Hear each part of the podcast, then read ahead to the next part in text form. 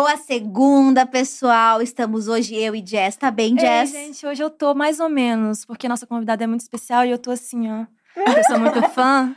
Mas feliz pelo convite, tá, gente? Muito obrigada de novo, tentando representar Gabi e trazer a altura nesse né, programa. Não, né? você é maravilhosa, obrigada, gente. Amiga. Quem viu obrigada. a entrevista da Quem viu a entrevista da Jess sabe que essa mulher aqui é boa, Ai, entendeu? Obrigada. Tô tentando ficar tranquila aqui. Não, é só ser, ser livre, seja você.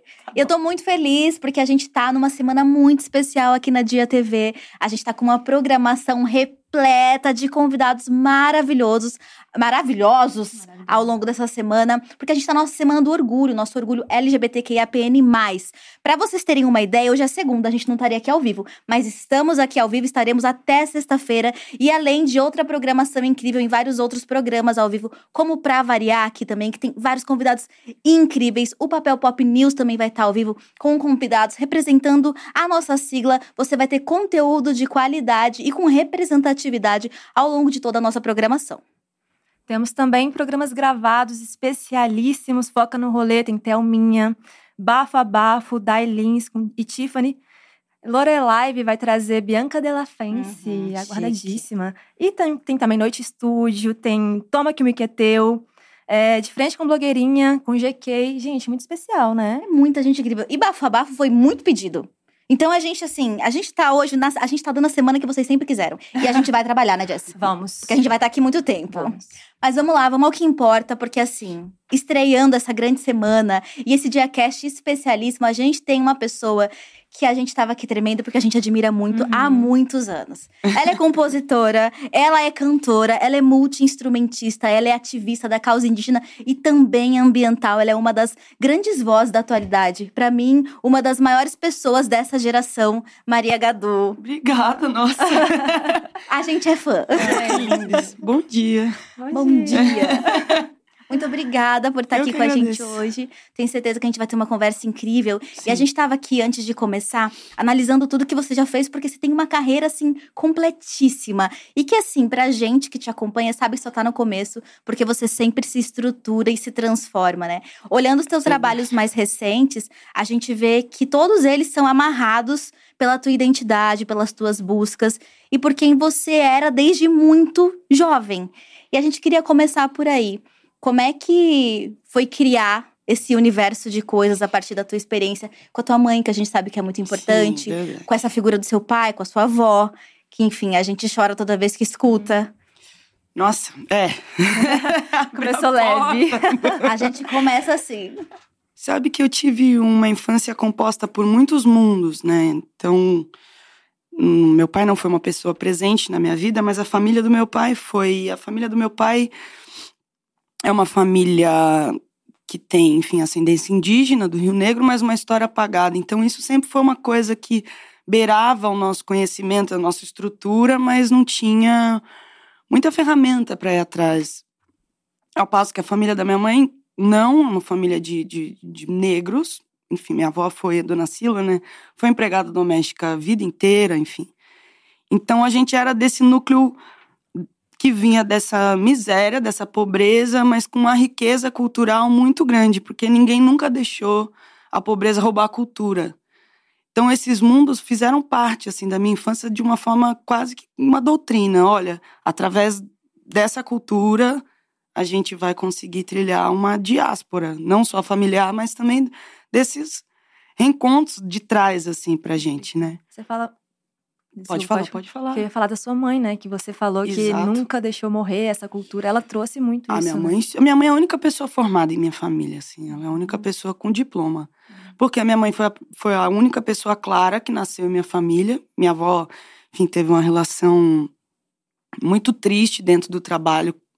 E ela acabou engravidando. E a minha avó, a dona Sila, é uma mulher preta. E minha mãe nasceu clara.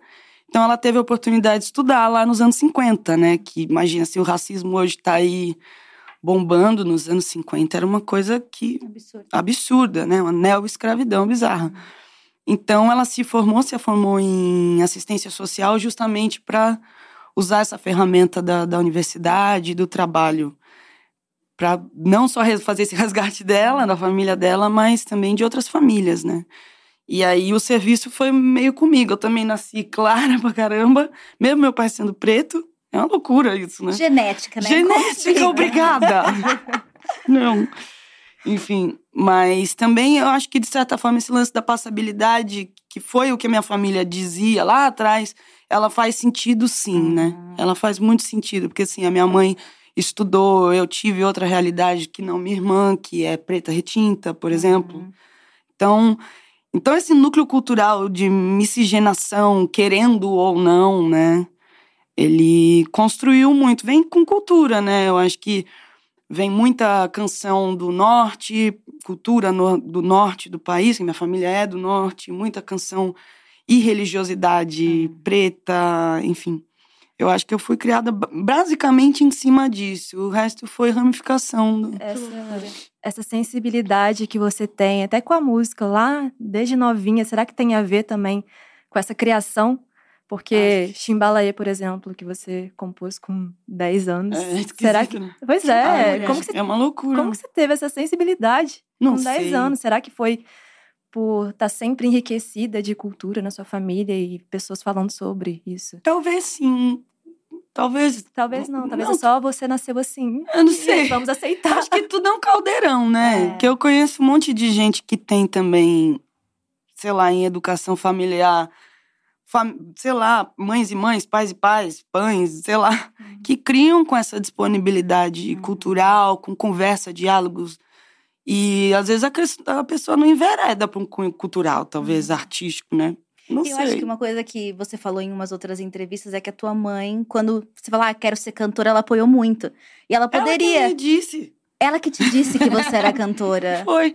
Você sabe que a minha avó, é, a dona Cila, né? Que eu pus, era o apelido dela de família, dona Cila, mas pra mim ela é Cecília. Aí eu vou falar Cecília, ninguém sabe quem é. É, A minha avó Cecília, ela era cantora. Assim, dentro da cabeça dela, né? Mas diziam, a minha família disse que ela tinha uma voz belíssima, lírica, assim, porque ela trabalhou 50 anos na casa de uma família italiana. Então ela ouvia muita música lírica. Eu acho que ela acabou desenvolvendo esse, sei lá, esse jeito de cantar. E também era uma época de cantoras de rádio, tinha outro Outro timbre. impostamento, Uhum. né? Enfim.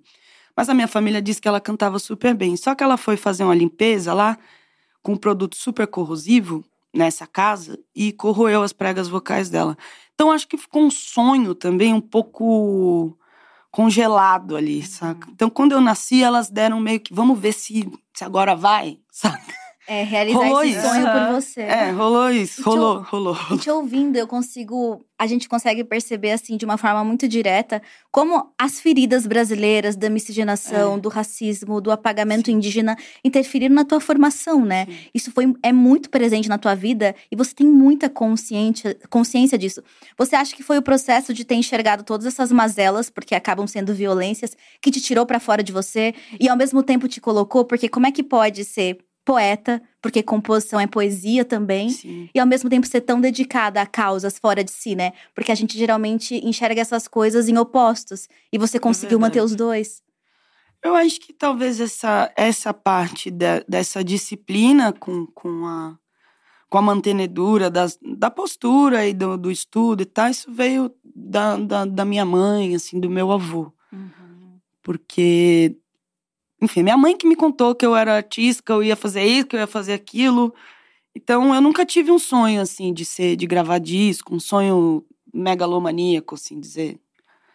Que pra mim o que eu vivi é megalomaníaco. Pense, assim, do nada eu tenho um disco, eu faço show pra milhares de pessoas, isso pra mim é... Aí eu faço um DVD com Caetano, isso é megalomania. Caraca. Eu nunca, sei lá, sonharia isso. Então, eu achei que, sim, eu gostava muito de música, eu amo, mas me dando meu prazo de desenvolvimento, não tinha essa coisa, aí eu já aprendi a tocar, agora eu posso, sei lá. Eu sempre encarei a música como um ofício muito sério, né? Então, para mim, a minha segunda profissão seria fazer o que eu faço também. Queria estudar história, antropologia, trabalhar desde criança.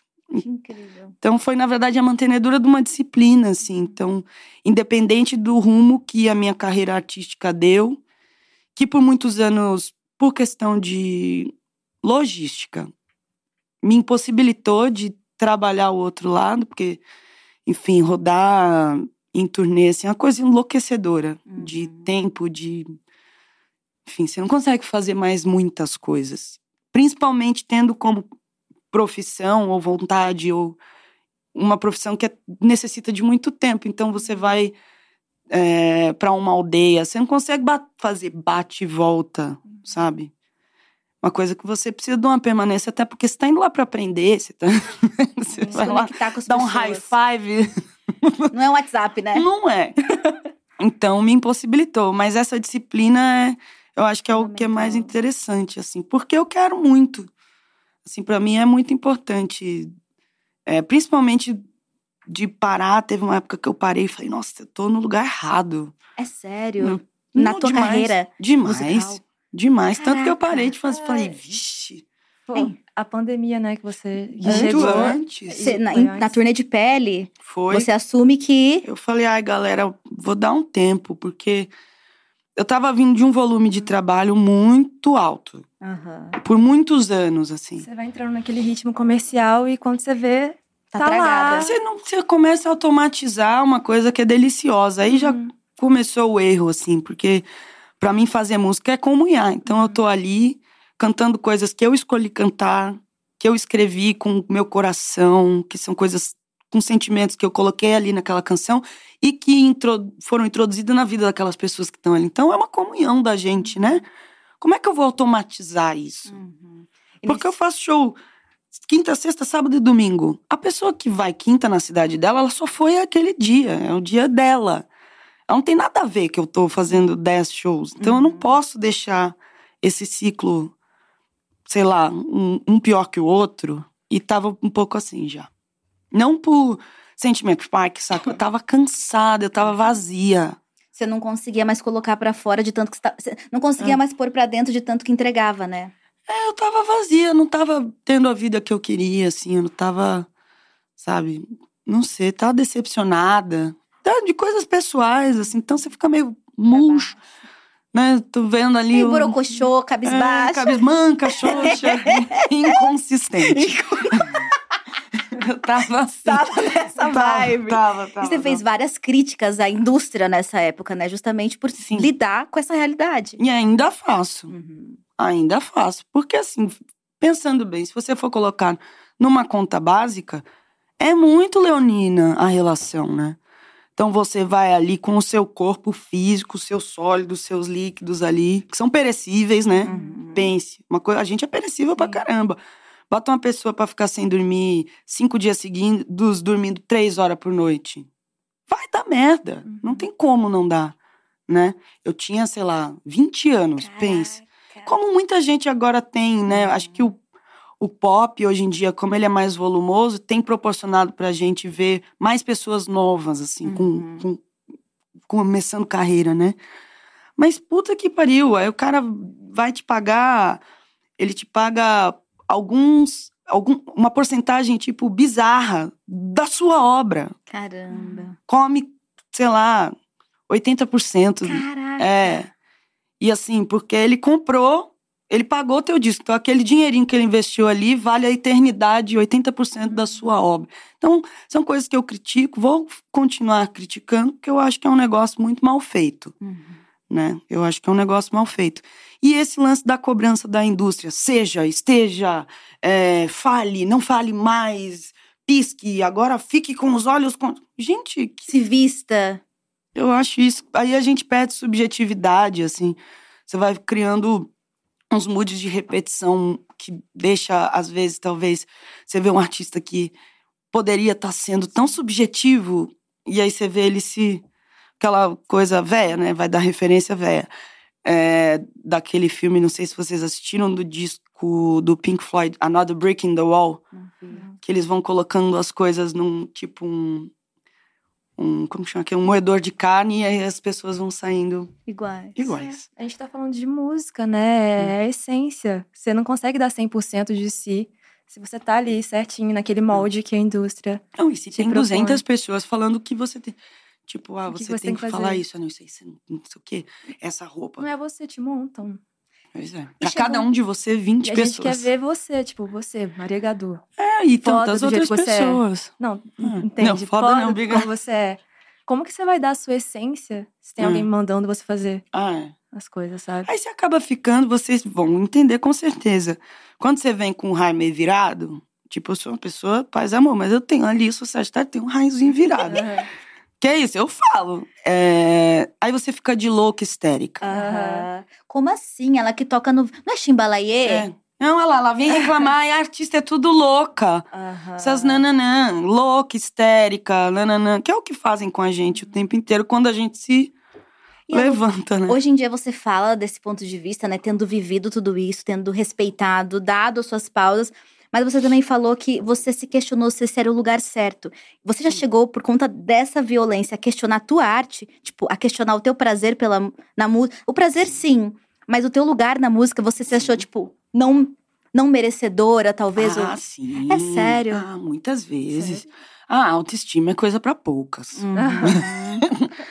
E é um lugar, assim, que não é meu forte, assim. Não tenho baixa autoestima, mas é flat. Então, sou passível de variações. E como o que aconteceu em minha vida é tão maluco, que é isso, é uma loucura. Tipo, não é você estar bonita hoje ou se sentindo horrorosa amanhã. É tipo, tem um monte de gente gritando seu nome, tatuagem, com sua Você cara. ainda não É uma loucura. com isso, tipo, é- Não querer. Que Não acostuma, né? Eu- Com umas pessoas tatuando. Precisa de uma autoestima né? muito, muito alta. Porque Mas aquele negócio de chegar no show e tá todo mundo ali cantando tua música. Eu acho que, na minha cabeça, se chegar é, muito tempo fazendo a mesma coisa, igual aquela. É. Você falou que virou um robô. um É meio pouco. que. Mas esse lance da canção, a pessoa cantar, pra mim, como a música é um ato de comunhão, tanto que eu, eu não fico nervosa pra fazer show, pra entrar no palco, nunca tive, porque eu tô ali, mesma coisa se a guitarra começasse a tremer pra entrar, né? Sozinho, o instrumento. Sim. Porque eu tô ali instrumentinho, tá ligado? Eu vou ali cantar e a pessoa foi ali pra ouvir música também. Então ela vai cantar junto. Então, talvez a hora que eu esteja cantando e as pessoas estão cantando, É eu- nem tô pensando se a música é minha. Sim. Não tô nem E pensando. você enxerga como uma troca também com as pessoas. É tipo uma seita, assim, um negócio. É tipo comunhão mesmo. Não, Olha que lindo. Tipo, a gente tá ali cantando todo mundo junto. Pra mim não tem. Sei lá, eles estão cantando a minha música. Eu já. É de um lugar egóico, Vixe, né? a música é tanto minha quanto daquelas pessoas. Porque elas, quando elas estão cantando ali com o olho fechado, elas não estão pensando em mim, gente. Estão pensando. Estão cantando Cida, estão chorando. Estão pensando sobre Estão sua pensando suas perdas, estão pensando sobre É. os seus amores. Então, eu tô ali de instrumento e eu tô pensando nos meus, assim. Então, mas o lance é quando acaba a canção, esse lance da da da tatuagem, assim, que é um negócio meio caramba, e te dá uma cobrança, meu reage menino, eu Quando vou a pessoa errar. ergue o braço e mostra. Quando é uma frase de uma canção, eu acho de boa, porque aquilo tem um significado da pessoa. Quando é uma coisa muito relacionada à minha pessoa, eu falo, puta que pariu. Como é que eu não vou fazer uma merda Aham. e essa pessoa vai pagar não sei quanto pra pagar isso daí? Meu Deus do Você tá céu. pensando no trabalho que a pessoa Tô. vai ter pra remover a Com tatuagem. toda certeza. E é um peso pra Diz você, que né? dói mais do que fazer, né? É. Nunca paguei Diz tatuagem. Mas eu tô diz que é caro também, né? Então, assim, puxa vida. Então, Mas é mais nesse lance do, do volume da persona, né? Uhum. Isso é muito esquisito. que supera artista. Eu, não, eu já nem sei mais o que, que é uma coisa e o que, que é outra, assim. Porque é muito bagunçado pra gente, quanto sociedade, né? Quanto a pessoa. Você olha uma pessoa, tipo, no aeroporto. Principalmente aqui em Congonhas, que é um aeroporto central do Brasil, você vê mu- muita gente. Tu olha pra uma pessoa, tu conhece aquela pessoa. Um monte de gente tá olhando pra aquela pessoa, mas por quê? Porque ela é uma persona ou porque você gosta. Tá tudo misturado. uhum. Então, vem uma pessoa te pedir uma foto porque você é uma personalidade que ela conhece ou porque ela gosta da sua música. Uhum. Bagunça. Talvez Você nunca sabe. conhece, alguém Muitas tá vezes foto e fala, não. ah, é famosa, deixa eu ir lá tirar também. É Tem a muito isso, persona. né? Muitas vezes não conhece uma música e acha interessante ou gosta do seu cabelo ou gosta, sei lá. São- é tão misturado que eu já não sei mais. Não tô reclamando. Mas é que. É lá, intenso, é é uma relação É intensa. intenso. Eu- essa parte eu acho interessante. E você fala muito sobre ser uma loucura. É. Em que momento, assim? Porque você também fala sobre sempre ter cantado, sempre ter com- com- feito composições. Hum.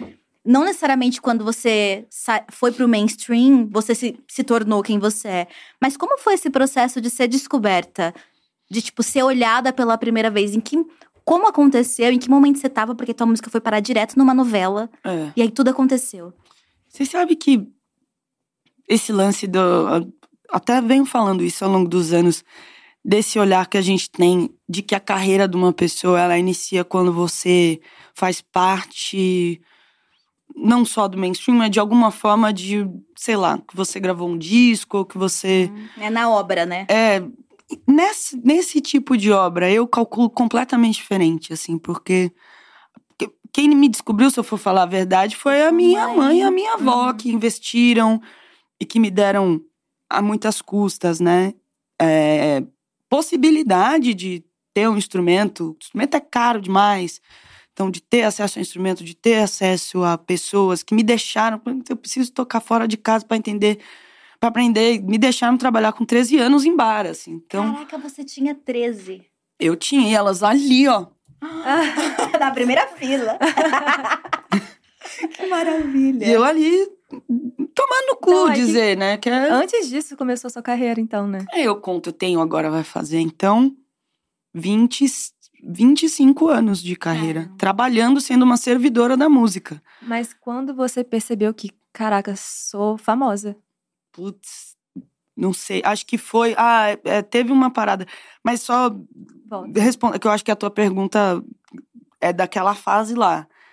Tem esse lance assim, eu fui pro Rio de Janeiro, eu tava morando, eu tocava na rua, fui morar na Itália, tocando na rua, uma situação, situação. Com o negócio da guitarra aberto. É, dormindo num albergue, num quarto com Caraca. 400 pessoas, era um, um albergue que, enfim, um albergue de imigrantes, assim, essa situação triste da pessoa que sai do Brasil com o sonho da melhora e poder Uhum. voltar e proporcionar.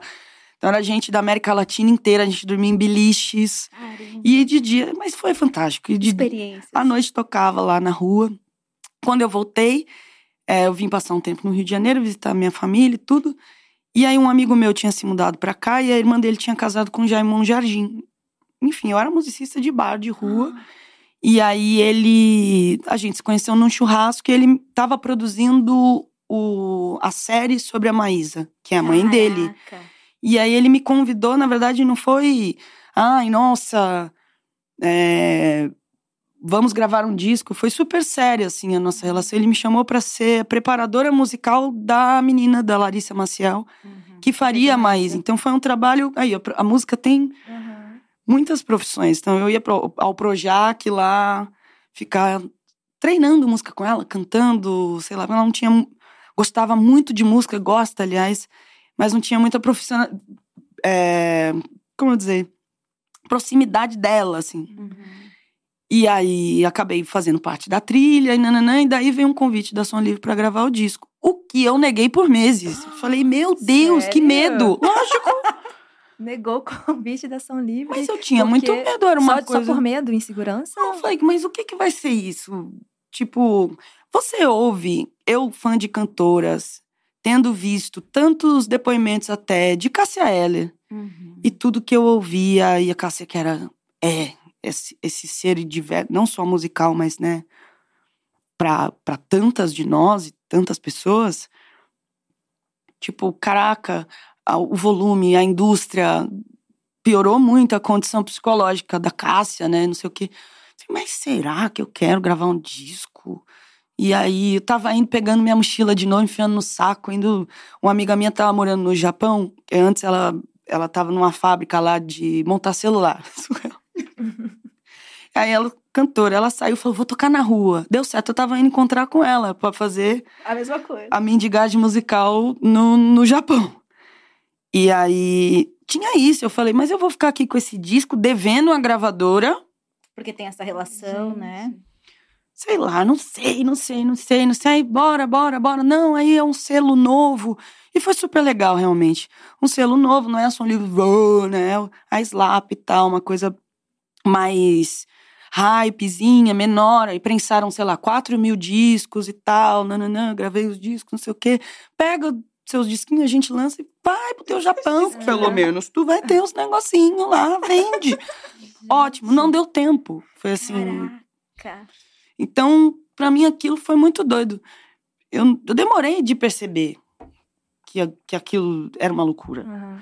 Foi uma vez num show da rádio, antiga rádio, né? Não existe mais no Rio. Chamava MPBFM. Uma rádio maravilhosa. Fazia um festival na Função Progresso, que é um lugar gigantesco. Imagina, eu tocava no barzinho uma semana antes. Cara. Uhum. O meu disco fui eu que fui comprar no, no negócio lá, no dia que saiu. Aí, vai, vai fazer parte da, da parada de novos talentos. Falei, ah, que legal. Então, aquela Função Progresso, era um monte de gente foda, assim. E aí, ela, a, a Fabiane Pereira, que é amiga, anunciando, ei, não sei quem. Aí todo mundo, ei, não sei quem. Ei Maria Gadu. Eu falei, fudeu. Ninguém vai. Sabe? Falei, nossa, mas. Né, tá tudo bem, eu nem queria. Eu falei. "É!" eu falei, Caraca. Mano, eu, juro, eu tava com uma roupa, eu, tava, eu tinha vindo da praia direto. Eu tinha um compromisso zero com a estética. Eu tava de chinelo, uma camisa da rádio, toda cortada, e um boné pra trás. Assim fui pro palco, assim. Pro teu grande show de Foi muito louco. Acho que ali eu entendi. Eu falei, me fudi. E é muito doido isso, porque hoje em dia a gente tem vários outros parâmetros pra medir o sucesso de um artista, né? Uhum, Foi 2009 esse teu primeiro álbum. uhum. As redes sociais, elas já existiam com uma força, mas elas não eram tão fortes. Então você Ah, precisou é. ver as pessoas gritando o teu nome É. pra conseguir perceber a potência. E aí uma É. dúvida que eu tenho, você já tinha as músicas desse álbum prontas Já. antes? Já era um trabalho de uma vida. Ah, é. Normalmente o primeiro álbum, assim, pra talvez. Do que eu sei historicamente, pra artistas que eu posso dizer mais do meu segmento, né? Pessoas com quem eu troquei e tal. É, são, é uma compilação de, um, de uma vida inteira, né? Até aquele momento, né? Depois você. Aí você dá essa esvaziada e depois você começa a religar as desenhando, coisas, a né? desenhar e tal, mas esse primeiro álbum ele vem tanto que tem Chimbaleia que é paleozoica e, e várias outras coisas e tal. Ele passa, ele conta um- uma, história história. até ali. Mas estavam todas ali já, coisas de, de- da vida. Aí depois não, comecei a dar uma pensada, assim. O que é muito esquisito também. É- e maravilhoso, assim, eu acho que. Mas eu não sou uma pessoa de fazer muitos discos. Pra mim é um processo muito intenso. Intenso que eu demoro a fazer disco, eu demoro anos fazendo o mesmo disco. Então eu tenho, se você for ver, desde esse primeiro álbum, que são. Ele tá fazendo 15 anos, é, eu tenho três discos só. Uhum. O meu último álbum autoral de estúdio, ele é de 2015. Uhum. Quanto tempo faz já? Oito anos. Oito anos. É Isso pra bastante indústria é a morte, né? Deve ser pra eles lá. eu não sei de nada disso, não. Esse último que eu vi ontem, que lançou o documentário. Sim, Caraca, que trabalho, você fez tudo. fiz. Que cara de pau, né? Que loucura foi essa de fazer tudo? De onde surgiu a ideia? Ah, vou fazer tudo. Você sabe que ao longo desses anos tive uma opor- oportunidades, assim, no plural, de aprender de perto e trabalhar e virar família, e amigo. Então, aprender realmente muito próximo com pessoas muito fodas. Cantoras, musicistas, poetas, musicistas e tal. E eu sou muito. Eu não, não estudei, então eu sou. Ah, você é autodidata. É, então eu sou aquela que fica aqui, ó. Vem cá, vem cá, isso aí, como é que é? Ô, grava um vídeo, me manda ali rapidinho. eu sou essa pessoa. Caruda. É, é cara de pau, pô. Então, eu fui aprendendo ao longo dos anos. Eu não tenho virtuosidade, não, não, não. É muita disciplina mesmo. E como era um disco de regravações, eu como intérprete, já seria uma interpretação minha sobre canções que eu gosto. Eu quis testar o meu limite musical, assim. Foi um, um disco mais pra mim do que para as pessoas. Tipo, ah, o que o que, que eu penso de uma produção? Eu produzo tantas coisas mais pra fora do que pra mim, trilha de cinema, não sei o que, né? Ah, é mesmo? Sim. Mas os meus, como eu tenho trezinhos só, eu testo muito pouco comigo. Então eu queria me dar essa oportunidade, assim, de, de entender como tava ali. Deve ter sido um super crescimento pra você Foi mesmo, muito legal. Pra você, pra você foi. saber seus limites, o que, que você pode fazer. Foi, já mudou bastante. tudo. Você Total. tocando bateria. Aquilo foi muito difícil, mana. Imagina. Foi difícil, mas é muito interessante você testar é, não só os limites, mas as possibilidades. Às vezes a gente fica muito. É isso. Você tá ali, a gente volta pro começo da conversa. Você tá ali no mainstreaming, fazendo aquela turnê, são 500 shows do mesmo show, e você acaba não, não aproveitando outras coisas, talvez, né? E é isso, aí você tá ali, você toca o violão. Ah, Maria Gadu, a Maria Gadu, o violão e o banquinho dela. Não, pô, tem tanto instrumento no mundo, tem tantas vozes dentro da minha garganta, tantas coisas que eu posso aprender, né? Eu posso aprender, eu, eu, eu tenho uma capacidade de aprender se eu tiver disciplina, se eu tiver, sei lá, eu posso também. Então foi mais em cima disso, assim, eu ainda, eu ainda vou aprender muita coisa. Eu não vou ficar ali com meu banquinho, até porque eu quebrei o joelho, meu joelho nem senta mais daquele jeito, nem que eu queira. Então, as coisas são cíclicas. Então, eu quero, eu quero aprender até o fim. Vai me dar um cavaquinho, vou aprender cavaquinho. Uhum. Não vou tocar bem? Não vou. Mas faz mas, parte. Ah, mas eu vou, sabe? Era mais esse lance também por dizer assim, caraca, a indústria da música ela é tão masculina, uhum. principalmente nesse sentido do, do, do instrumento. Você vê que a gente está agora numa geração que se vê mais mulheres é, tocando e tal, e, enfim, para pessoas trans e tal, não vou nem dizer, porque não, é, um, é um não lugar. Ainda assim, não, não sei, eu acho que é um momento também de transformar isso em documentário. É tipo, galera, vamos lá. Tem tanta musicista maravilhosa aí dentro de casa ou escolhendo outra profissão por falta de, de estímulo e de oportunidade. Porque você vai chegar lá para fazer o teste para tocar não sei aonde, e a pessoa vai falar, pô, ou se você toca mesmo, ela fala, pô, tu toca que nem homem, maneiro. Ah, fica muito no lugar de cantora só, né? Só cantora. Brasil, o país das cantoras. Já foi o slogan brasileiro. Não, mano, país das musicistas, né? Não dá para esquecer que a nossa divina, maravilhosa Gal Costa, as primeiras aparições dela foi tocando violão. E por que que saiu esse violão, né? Uhum. Claro que acredito na, na vontade dela, mas tem sempre uma coisa meio masculina tirando. Não, porque você tem que. Tem que nada, mano. Eu quero Performar, tocar. aparecer de outro jeito. Eu quero tocar e quero minhas manas tocando, velho. Bateria, produzindo guitarra. Também, produzindo, né? mixando, masterizando, Sim. sendo técnicas de som, iluminando, sendo hold, sei lá. E no meio disso também produzindo documentários, porque você para hum. em, em 2019 mas você continua envolvida com a música e você começa, não só nesse, nesse último álbum de releituras, você grava isso, mas você também tem o Som do Rio no meio disso, né? Sim. Que é o seu outro documentário de 2022, em parceria com o YouTube, etc. Sim, sim. Em que você traz a música, mas traz também o seu ativismo com a causa indígena e a sua conexão com essas lutas. E como é que foi para você trazer o visual dentro dessa, desse, dessa miríade de outras produções que você já tinha?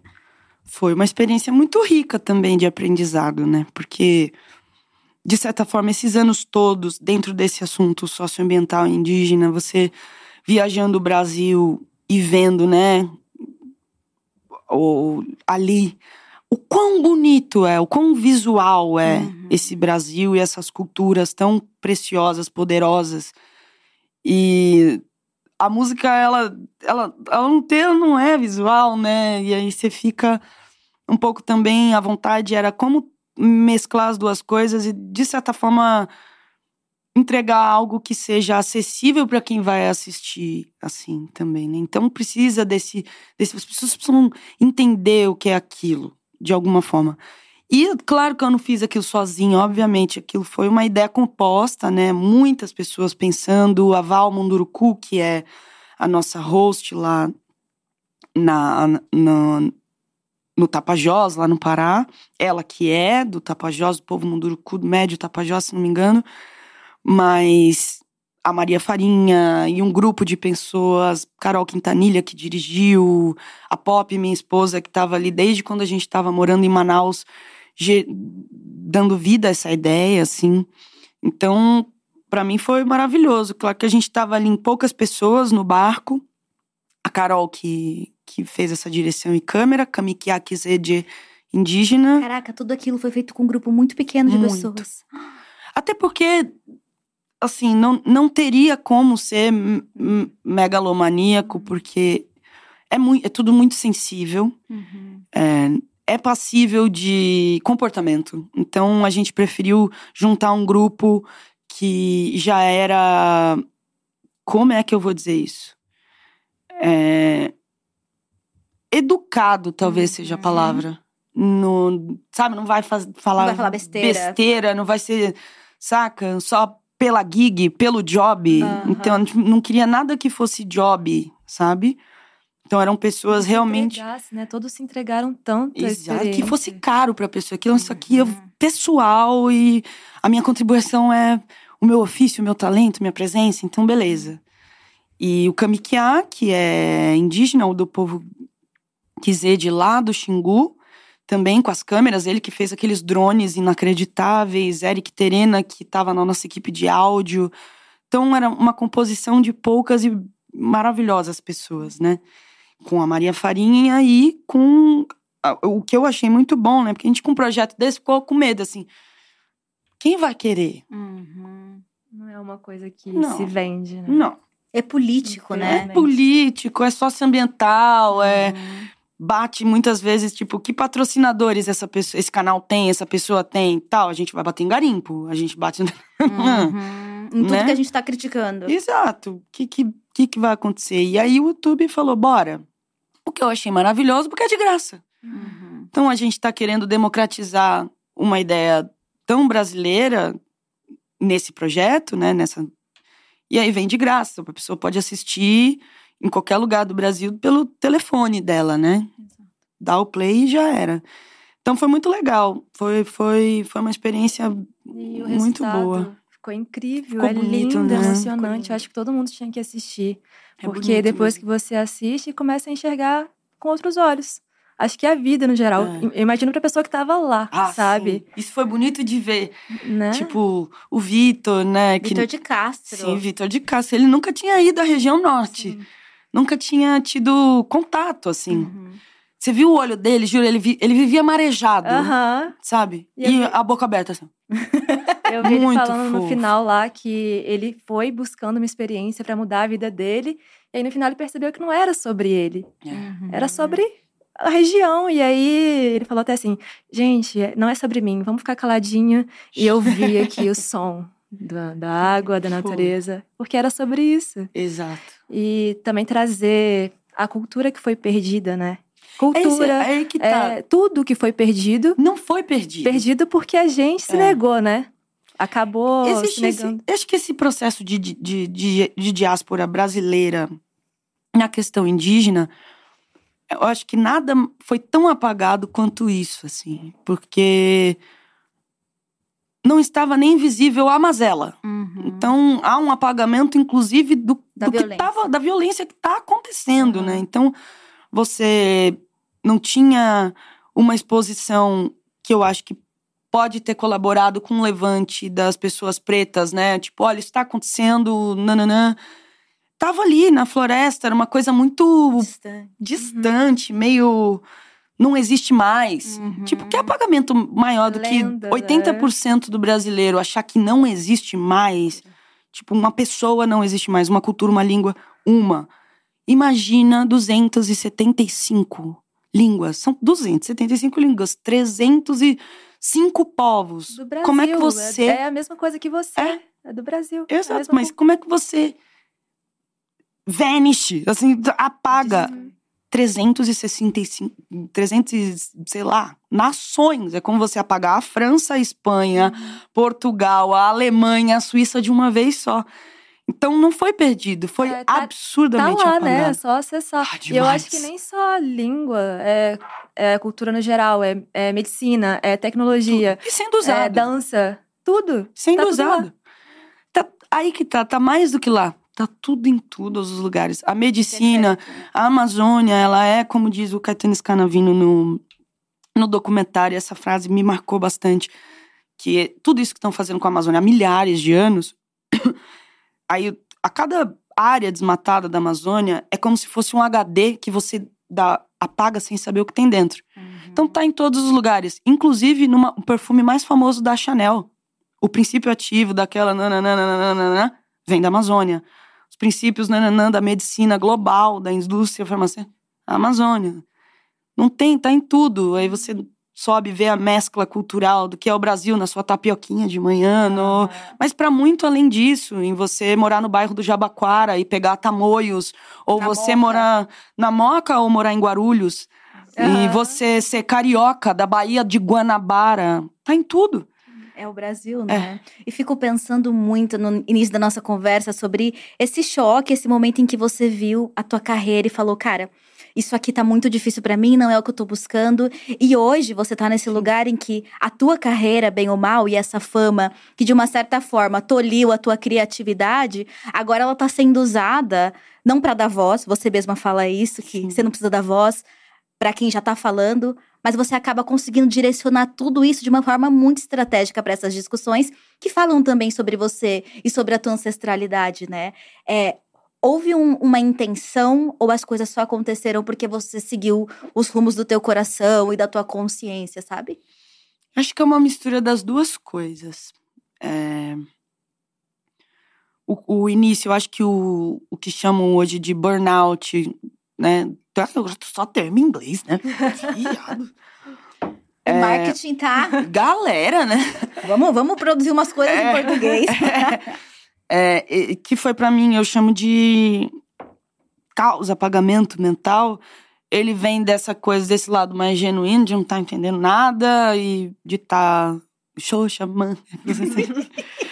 É, por questão de não estar sabendo, é, talvez, dividir o meu tempo, a minha energia com as coisas que eu queria fazer. Então, isso foi genuíno e a, a, a ida ao longo desses anos em priorizar e ficar ali ao lado, aprendendo o que eu aprendi. Viajei muito com a Sônia Guajajara, que hoje é ministra Sônia Guajajara, uma entidade enfim, suprema.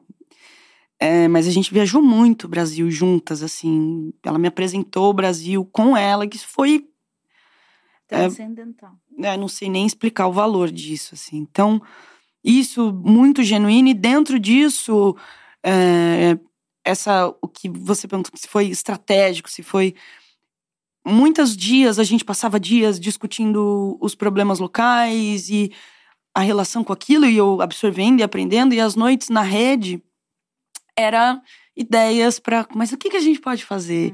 Aonde, aí ela me chama, ô minha irmã, onde tu acha que pode somar tal, esses teus amigos aí?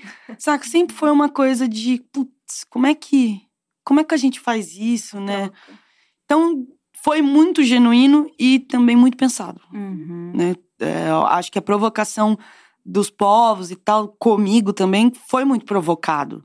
Tá, beleza, mas bora, né? O que, que vai fazer também? Porque não adianta, de certa forma, muito real. Ah, eu vou, beleza, parece até meio naive, né? Eu vou parar de fazer meus shows e vou lá e vou aprender e vou virar uma chaizeira e sei lá, né? Me retirar do mundo das coisas. É, ai, que lindo e que. Retiros. Não, é um trabalho Uhum. a ser feito, é muito sério, né? Então, essa provocação me deu o pensamento, realmente, o que, que eu vou fazer, né? Não adianta eu ir lá, tem que, de certa forma, se eu faço parte de um outro núcleo, e um núcleo que tem muito poder de transformação, de acesso, de dessas máquinas, né, todas, de pessoas que têm, sei lá, uma, uma voz que ecoa, sei lá, tem que dar um jeito de fazer isso. Então, por muito tempo, a minha função era essa. De fazer, beleza, aí a gente passava as noites na reunião, nananana, tá, aí ligar para as pessoas, então, tal, Caraca, era esse Então, trabalho de formiguinha, real. de ligar pessoa a pessoa. De ligando, primeiro chamando pessoas aliadas, e depois falei, gente, acho que eu vou começar a dar uma extrapolada. E começar a ligar para pessoas que ainda não tinham contato. Tipo, passar a mão assim falar. Oi, Sandy. Caraca. Então. É, tem uma coisa pra. Enfim, não é nem te pedir, é pra te convidar e tal, Uhum. nananã. E a notícia boa é que as respostas eram incríveis. Pô, faço, gravo. Quando? Beleza, lógico, vambora. Então, eu acho que esse meio de campo, assim, acho que mais pessoas têm que fazer, porque quando junta isso, vira uma coisa extraordinária, né? Em- transforma a vida da pessoa que também está se disponibilizando e colabora muito com uma causa que é a, o pavimento do Brasil. Né? Se enxerga, talvez, com uma, uma missão de vida. Ah, não tem muito isso que é mencionário, Porque não. É muito importante, É. não só a música que você traz, mas isso. Se juntar os dois, você É. consegue fazer de uma forma linda, juntar tudo isso, sua ancestralidade com a música que você traz. Será que eu enxergo como uma missão de É. vida que eu, que eu tenho muito isso pra Meio mim? cristãs, Né? talvez. É, um pouco é uma, demais. é uma contribuição grandiosíssima. Eu acho que Eu- sim, acho que cada pessoa vem com uma alma que carrega, eu acredito isso religiosamente, sim, claro que, enfim, não é de fundo cristão, não sou cristã, mas acreditando que a gente chega com, Propósito, né? com propósito, com resgates, com mazelas que a gente vai ali vivendo e ressignificando e tal. Mas sim, é indubitável que eu nasci com um, um talento que é só a minha voz, é o que tem a ver com coisas, um, um posicionamento físico da minha traqueia, da minha prega vocal, né? É um instrumento que vem embutido e mesmo se eu não usasse, ele estaria aqui. Eu poderia não ter usado. Mas atrelado com a sua sensibilidade, aí vira uma coisa Isso muito maior, pra eu é acho. trabalho, assim, trabalho que eu digo não de ofício, é de vontade. Técnica. É de vontade, eu tenho vontade das né? coisas, de, sei lá, de aproveitar que eu tô viva, pra mim é muito Sim. importante. E você faz algo que a gente vê muito pouco, né? Talvez quando a gente olha, sei lá, década de 60, 70, 80, ditadura militar, redemocratização do Brasil, a música tinha uma característica extremamente política, justamente por não ser permitida, né? Ou ser tolhida, a expressão artística. E a gente não fazendo crítica nenhuma a quem canta e produz hoje, porque eu acho que é, nos serve muita coisa. Foram as Uhum. milhares de lives durante a pandemia, de Uhum. forró, de, enfim, tecnobrega, de axé, de que, que acalmaram a nossa alma, que Verdade. cuidaram da gente. Mas hoje em dia a gente vê muito menos essa relação entre o meio artístico, entre é, a música no geral e discussões políticas. Sim, Como é que foi? A- E, e é muito louco quando você me diz que as respostas foram positivas. sim. Então, porque é algo que a gente teoricamente não espera. Então, as pessoas, elas estão dispostas a contribuir. Talvez elas só tenham medo de se posicionar. O que, que você acha que falta nessa conversa, sabe? Sim. aprofundar ainda mais essas discussões, porque música fala do mundo. E mundo também é político, o mundo também é luta. Total, total, concordo contigo. E acho assim, existia, eu acho que esse medo do, do- da- dessa geração, talvez, de uma depois de mim até hoje, talvez seja porque entender a política não é o partido ou, saca, o Uhum. direito, esquerda, ou sei lá. Entender política social é entender as pautas que são, os corpos são políticos, as ações são políticas, né? A política está para a sociedade, não está para fulano ou a sigla, né?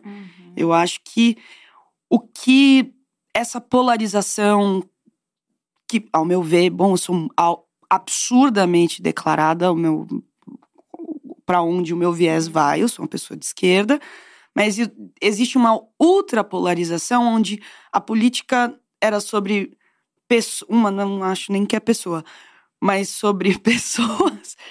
e as pautas viraram, então beleza, tudo que pra mim é caro, é necessário no mundo, que é identidade, cultura, alimentação, nananã, virou pauta da esquerda. Uhum. Então, talvez para essa galera mais pop se posicionar sobre uma pauta dessa, já era automaticamente comprar uma coisa que ela não, talvez não queria, ou medo, porque tava difícil, ainda é muito difícil, não sei. Ou talvez pensasse do outro jeito também.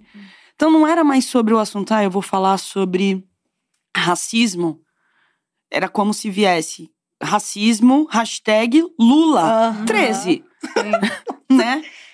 É isso mesmo. Sim, e assim, o, o racismo é muito anterior à existência do Lula Uhum. e da esquerda, e do Marx, e do Lenin, e do Hitler. Assim, Exato. o racismo é um- uma questão política centenária no planeta, né? Então, talvez essas pessoas tenham medo, nesse momento, disso. Então, a ditadura É, é, muito engraçado que saíram coisas sobre a ditadura que foram. Eu não sabia, eu fiquei vendo reportagens, assim, muito bem feitas, de pessoas na periferia dizendo que eu não vi ditadura. Eu não via. De, pessoas mesmo dizem que assim, senhorzinhos, assim, sabe? Eu não via ditadura. Aí uma outra pessoa contrapunha e falou assim: é, realmente, por um. Pode ser que para as pessoas que estavam na periferia, não tinha chegado essa informação que era muito limitada. E a violência era normalidade. Exato, a violência era normalidade e tal, nananã. Então era muito bagunçado. E os artistas faziam muito essa função de fazer esse. como se fosse esse jornal uhum. do que está acontecendo e tal, nananã. Só que como os veículos eram limitados, não tinha. Agora, como a rede social, acho que as pessoas têm medo, tudo viraliza. Eu não sei. É muito bagunçada a nossa cronologia, uhum. assim. Mas eu acredito que essas pautas não, não são desse tipo de política, são pautas que vão formatar a política, né? Uhum. Que vão dizer que tipo de, de, de, dirigente, de vereadoras, de deputadas, de presidentas a que a gente vai ter. Então a gente tem que estar tá com o antirracismo em dia, com a questão ambiental em dia quanto povo, uhum. para cobrar da pessoa. A pessoa não pode estar pra gente o que a gente tem que ser. Então acho que esse meio termo que foi o medinho da galera do pop. Faz todo sentido. Que tem lido menos, porque a leitura não é mais incentivada Sim.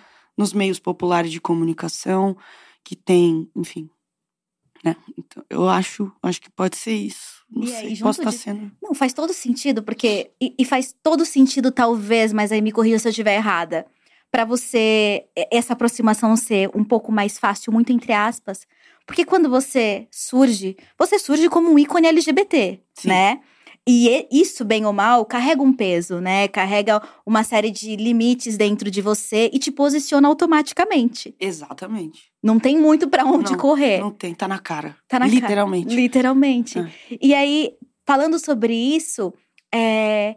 Óbvio, é uma pergunta ruim, quais foram as dificuldades? Mas assim, quais foram as dificuldades? E também os acessos e as potencialidades de chegar e é isso, e tá na cara, sabe? Sim. E as pessoas sabem quem eu sou e eu falo sobre quem eu sou. Você sabe que é muito híbrido isso, porque a sensação que eu tive na época, fazendo uma análise agora que passaram muitos anos, é que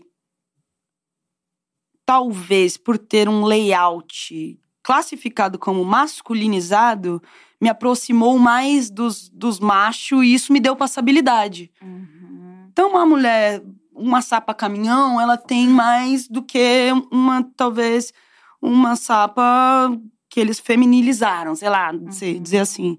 Então isso me deu. Mas eu senti isso, eu não gostei, não. É mesmo? Ah, claro. Porque você tá me dando. Nesse caso, eles falam te dar voz, né? Eu ouvi isso de uma pessoa da gravadora, inclusive, que me deu voz. Eu falei, bom, no próximo disco eu vou botar você pra cantar. Já que você me deu a voz, próximo disco quem vai cantar é você. Já que você tem tanta voz pra dar, canta. Nossa, tá com tanta voz assim que tá dando. É, bom, mas é uma coisa muito ruim nesse assunto, né? Você ser taxado como. Então, ah, beleza, é isso aí, cabelo curto, não sei o quê, uhum, pá, não, violãozinho. Não. Essa toca como homem e uhum. fala como homem, se veste como homem, é dos garotos. Uhum. Saca? Eu, caraca, eu sou. Eu sou o quê? Sabe? Então dá uma sensação, e essa coisa que naquela época é, a gente tinha muito menos representatividade uhum. e tinha. A Cássia tinha deixado uma lacuna nesse lugar da do que seria uma sapatão estigmatizada uhum. para a sociedade, né? E aí eu chego de cabelo curto, de nananana, então também automaticamente vai para um lugar que musicalmente realmente não tem nada a ver. Se você ouviu a minha voz e a voz da Cássia, são muito diferentes. O estilo de música, meu estilo da Cássia, são muito diferentes. Claro que tem muita coisa semelhante, porque eu sou fã e tal. Uhum. Mas não é, tá mais pra, pra, sei lá, pra uma coisa do que pra outra. Mas esse lance de ficar agrupando as pessoas, para mim foi muito esquisito. E a solidão. Caramba. Né? A solidão. Que é tipo hoje, assim, eu acho que as pessoas são muito menos solitárias no meio, né? Então você olha pro lado, você consegue. Achar os seus iguais. E compartilhar que você tá vivendo. Então eu ia compartilhar, compartilhar com um amigo meu que tava, que era a pessoa que tava próxima a mim, que era um homem branco, Uhum. hétero, cis, né? E nunca entender, que, então é melhor nem falar. Caramba. todo Que chegou, é, é isso, né? Você vive num meio muito masculino mesmo, né? Então, isso pra mim foi Te colocaram como eles, né? total, total, total. Sem nem o, o assunto transexualidade nem existia. Isso não era uma coisa que se falava. Não, dentro- não tinha. E dentro de todo esse processo e durante todos esses anos, você também começou a se aproximar muito da não binariedade, né? Total. Conta pra gente como é que é, como é que é e começou esse processo. Eu não sei. Só foi. Eu não sei. De dentro pra fora. Eu não sei realmente, porque dentro de mim as coisas sempre foram muito fluidas. Não de classificar, porque, não sei, você já reparou, eu não, não, não classifico muito as coisas. Eu acho que as coisas, sei lá, para mim, dentro da minha cabeça, elas, quanto mais eu fecho elas, mais elas me atordoam. Então, mas sempre foram muito fluidas, assim, de comportamento. Aí, às vezes, eu até pensei que eu era não é, não binária, mas eu achei que era bipolar, Caraca. né? Que um dia eu acordava assim, outro dia eu acordava assado, sei lá. Um dia eu queria. Me vinha um negócio de uma feminilidade, uns vestidos que eu queria pôr. Outro dia, meu Deus, eu saía vestida feito um Santos Dumont, assim, sabe? Chapéu, não sei o quê. Fechado. É, um negócio até datado e tal. Mas eu acho que o desenvolvimento foi de assistindo as coisas serem mais expostas. Que aí você vai se identificando, né? Se você. Ou não. Não, é só de você É só de ter ali. de ter ali, de falar, que ah, pode crer, eu não preciso ser. É claro que é muito confuso, acho que pra muita gente, né? Esse lance do aumento das siglas. Uhum. nossa, você vai esquecendo, aí se você. Né, é difícil decorar até um CPF nosso, que é o, o documento que você vai dizer Exato. pra qualquer pessoa a vida inteira. É uma sigla que ela, a partir que ela aumenta, você tem decorando e tal. Aham. Mas ela é importante justamente isso, vai visibilizando possibilidades, né? E aí, tô ligada à solidão lá, ah, beleza. Que tipo de sapatão existe? Ah, naquela época, esse aí. Aí vinha as manas que cham- chamava nem de, se eu que era sapatilha. Aham.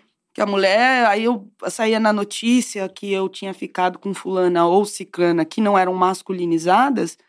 Eu falava assim, nossa, nunca pensei com essa pessoa Caramba. era lésbica? Eu falei, mas por que tinha que pensar?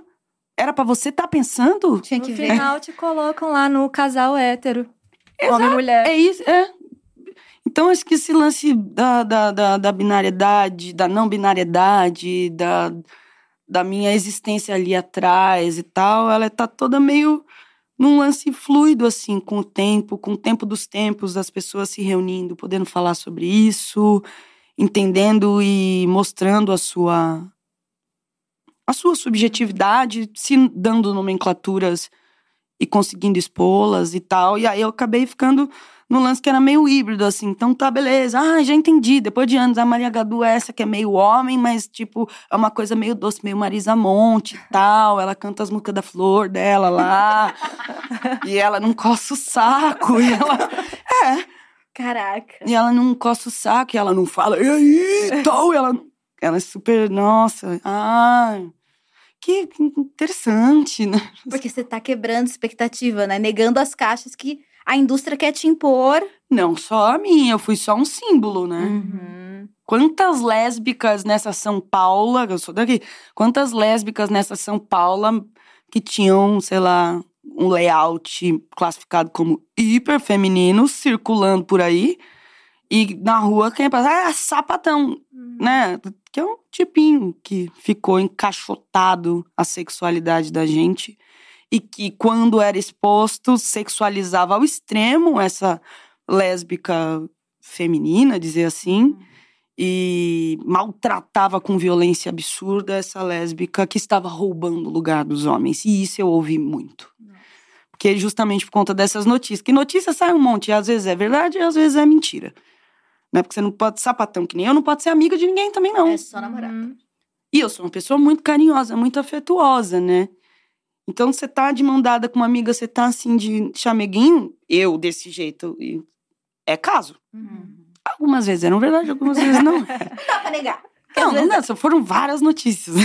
várias, vários casinhos. Mas é o lance de ouvir, isso me incomodou muito. Ouvir, tipo, é, tá roubando o nosso lugar.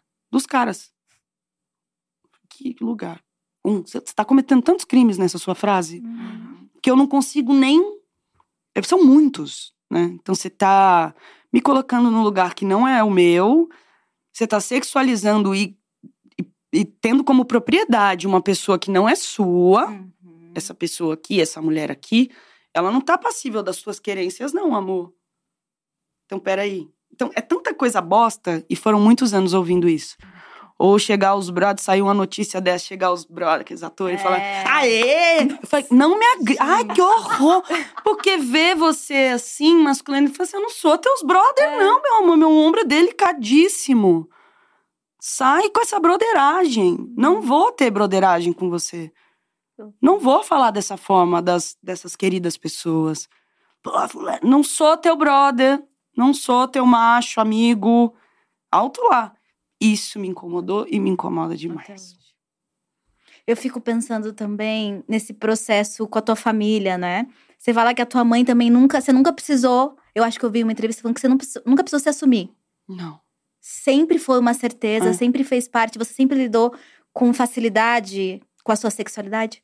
Assim, porque ela foi só acontecendo. A minha mãe é uma pessoa muito esperta. Uhum. E, enfim. E muito aberta. A mente da minha mãe, ela é uma mente. Não aberta porque ela pensa, aberta porque ela tá receptiva e ela reage às situações. Ela não tá formatada. E acho que ela foi me percebendo e ela foi lhe deixando só. Não tinha muito que ela Sim. ela fazer. Isso pra mim foi muito bom no sentido de acolhimento, que eu fui entender depois, porque eu não sabia o que, que não era ser acolhido, é loucura, né? Pra mim ah, era você normal. descobriu isso com a fama. Não, eu descobri isso na escola. Ah, sim. Meu amigo- um pouco. Meu amigo homossexual ali com medos e vergonhas, eu falei, por quê? Aí tá louca? Não sei o quê, não, não, não. Eu falei, caraca, chegar pra minha mãe e falar, mãe, fulaninho, não sei o quê, não, não, não, não. Ela é, a É a vida. É a vida assim, co- cuidar, aí sim, cuidado, nananã, né? Você sempre foi muito família. Né? Ah, sim. Como que é pra você a maternidade? A maternidade pra mim é o maior aterrador da minha vida. É, Você tem duas filhas. tem. De. Tenho uma neném e uma de 21. Caraca. É, que já bola os meus tabacos. Esse é a melhor parte. 21. Um bom, uma boa Gente, eu habilidade. Sim, sim, porque, né? Tem que. Fiz tanto pra essa brincadeira. Tava até cansada. Fala. Tique, tique, tique. Brincadeira. Não, você é uma pessoa especial. Assim, é- eu sou muito feliz com, com a pessoa que ela tá se formatando agora. Ela acabou de fazer 21, então acabou de dar um passo pro, pro sair dessa pós-adolescência, né? Uma entrada na vida adulta, né? Da maioridade universal e tal. E aí você começa a observar a pessoa e fica feliz com isso, porque é uma pessoa é, antenada, inteligente, respeitosa, muito esperta. Eu acho que deu certo. Esse ciclo feminino, assim, das- Matriarcal. matriarcal da minha família. E pra mim, eu tinha uma, um sarrafo muito alto, assim, de. Eu tinha muito medo, assim, quando eu for mãe, meu Deus, eu tô lá. Certinha. Claro, Mesmo olha com essas mulheres da minha família. Mas olha você. Não, mas eu vou assim. suando a tanguinha. Ah, porque, porque o nível tava alto. Era muito né? alto, velho. Você olha assim, é muito engraçado, porque a minha avó é muito interessante que ela virou uma celebridade. Ela virou. Ela virou- Porque ela sempre foi. Então, pra mim era meio esquisito que minha avó era uma celebridade, mas ao mesmo tempo não. Você fala de. Minha família é grande. Fala qualquer pessoa da minha família, de minha avó, amou a pessoa. Se liga.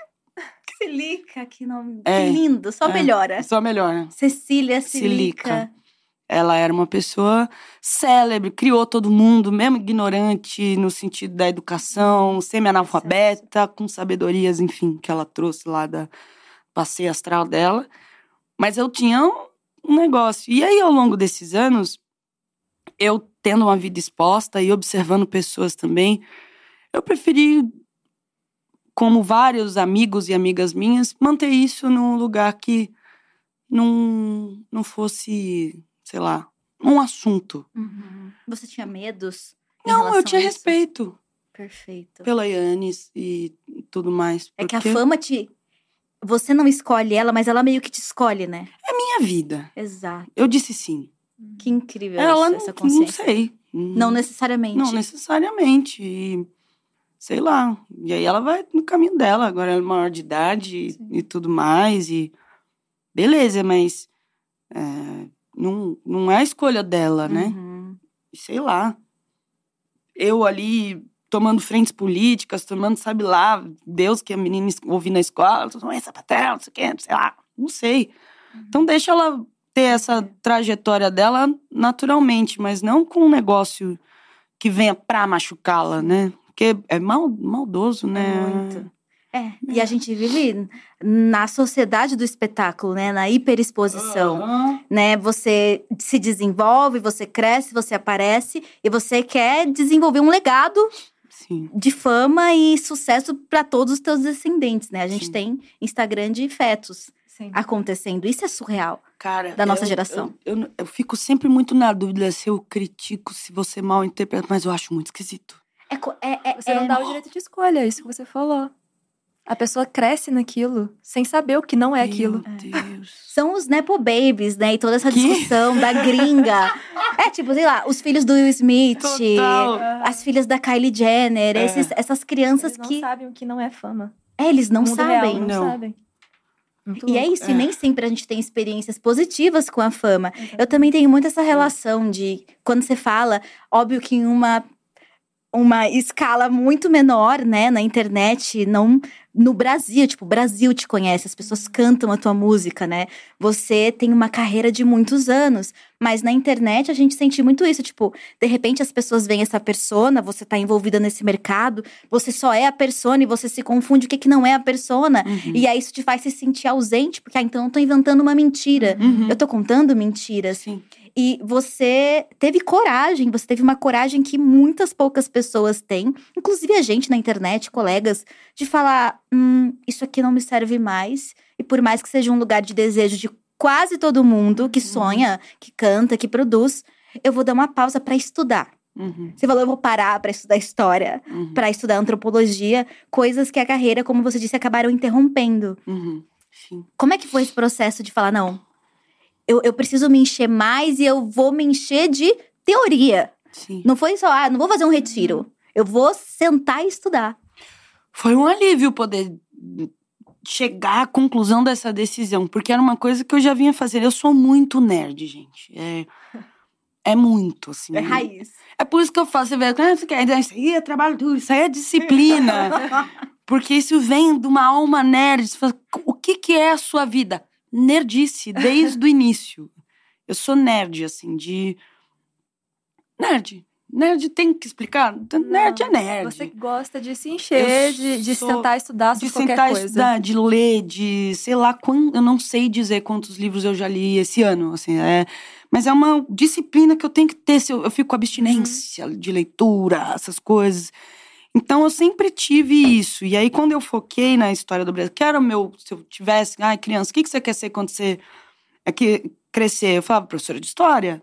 Você sempre Ah, quis. era teu objetivo. Então já venho estudando história, principalmente do Brasil, que para mim sempre foi muito confusa desde a escola, Aham. tipo, nossa, não é isso que a minha família é. Então vocês estão muito Você loucos, via né? as contradições na tua vida. É lógico, como, né? Uhum. Né? Poxa. Então, quando eu pude falar assim, nossa, agora eu tinha também responsabilidades financeiras, eu tinha, né, uma série de coisas dentro da minha família que eu precisei me programar também para parar de ficar um período sem fazer show, né? Assim, nossa, rica milionária. Não sou, Nerd se planejou?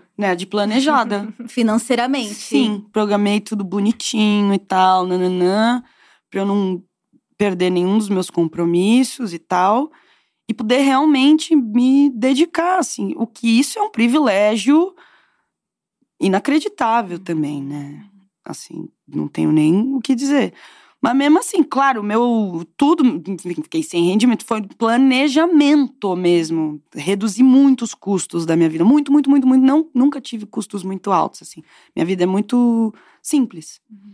Mas reduzi, reduzi, reduzi, reduzi pra caralho. E aí pude ter assim essa elasticidade, mas para mim foi um alívio.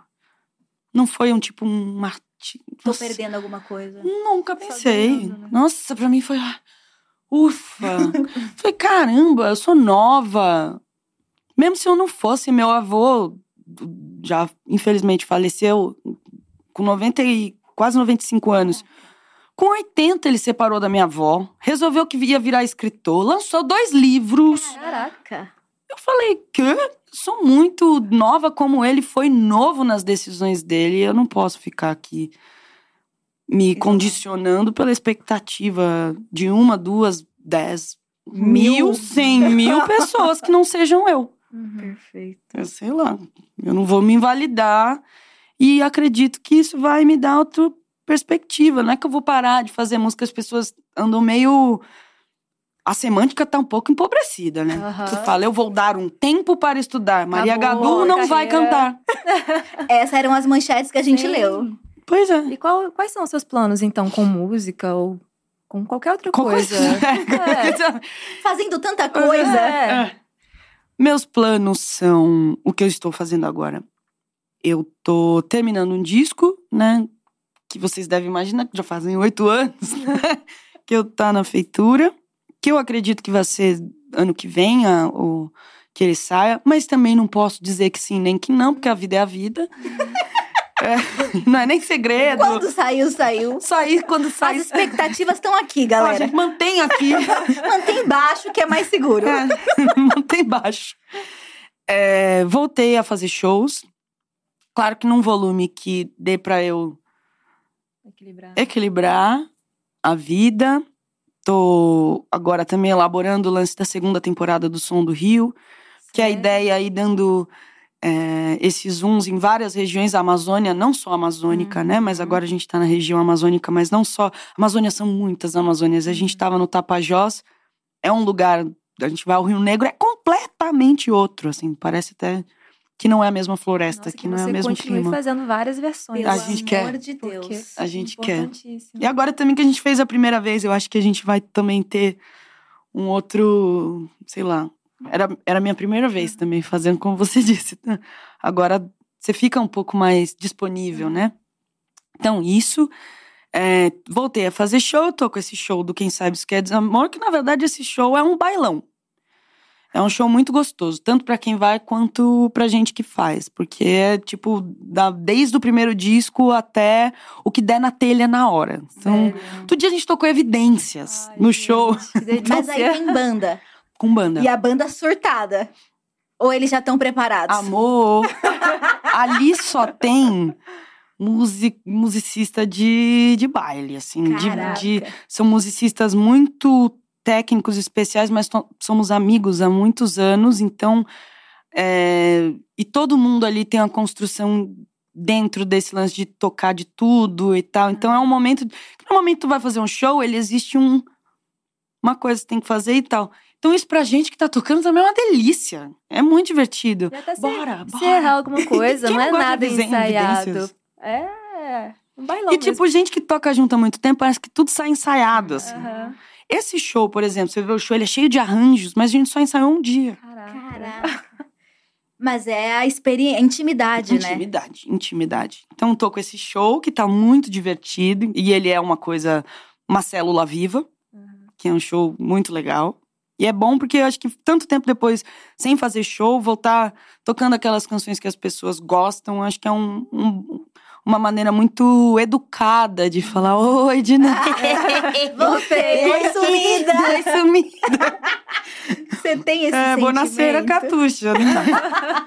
Sei lá. Meu, mas é isso, você se retirou. Sim o público se sente abandonado porque tem uma cobrança. As pessoas, é. cadê o álbum, Gadu? É. Cadê o álbum? Cadê as coisas? Cadê as coisas?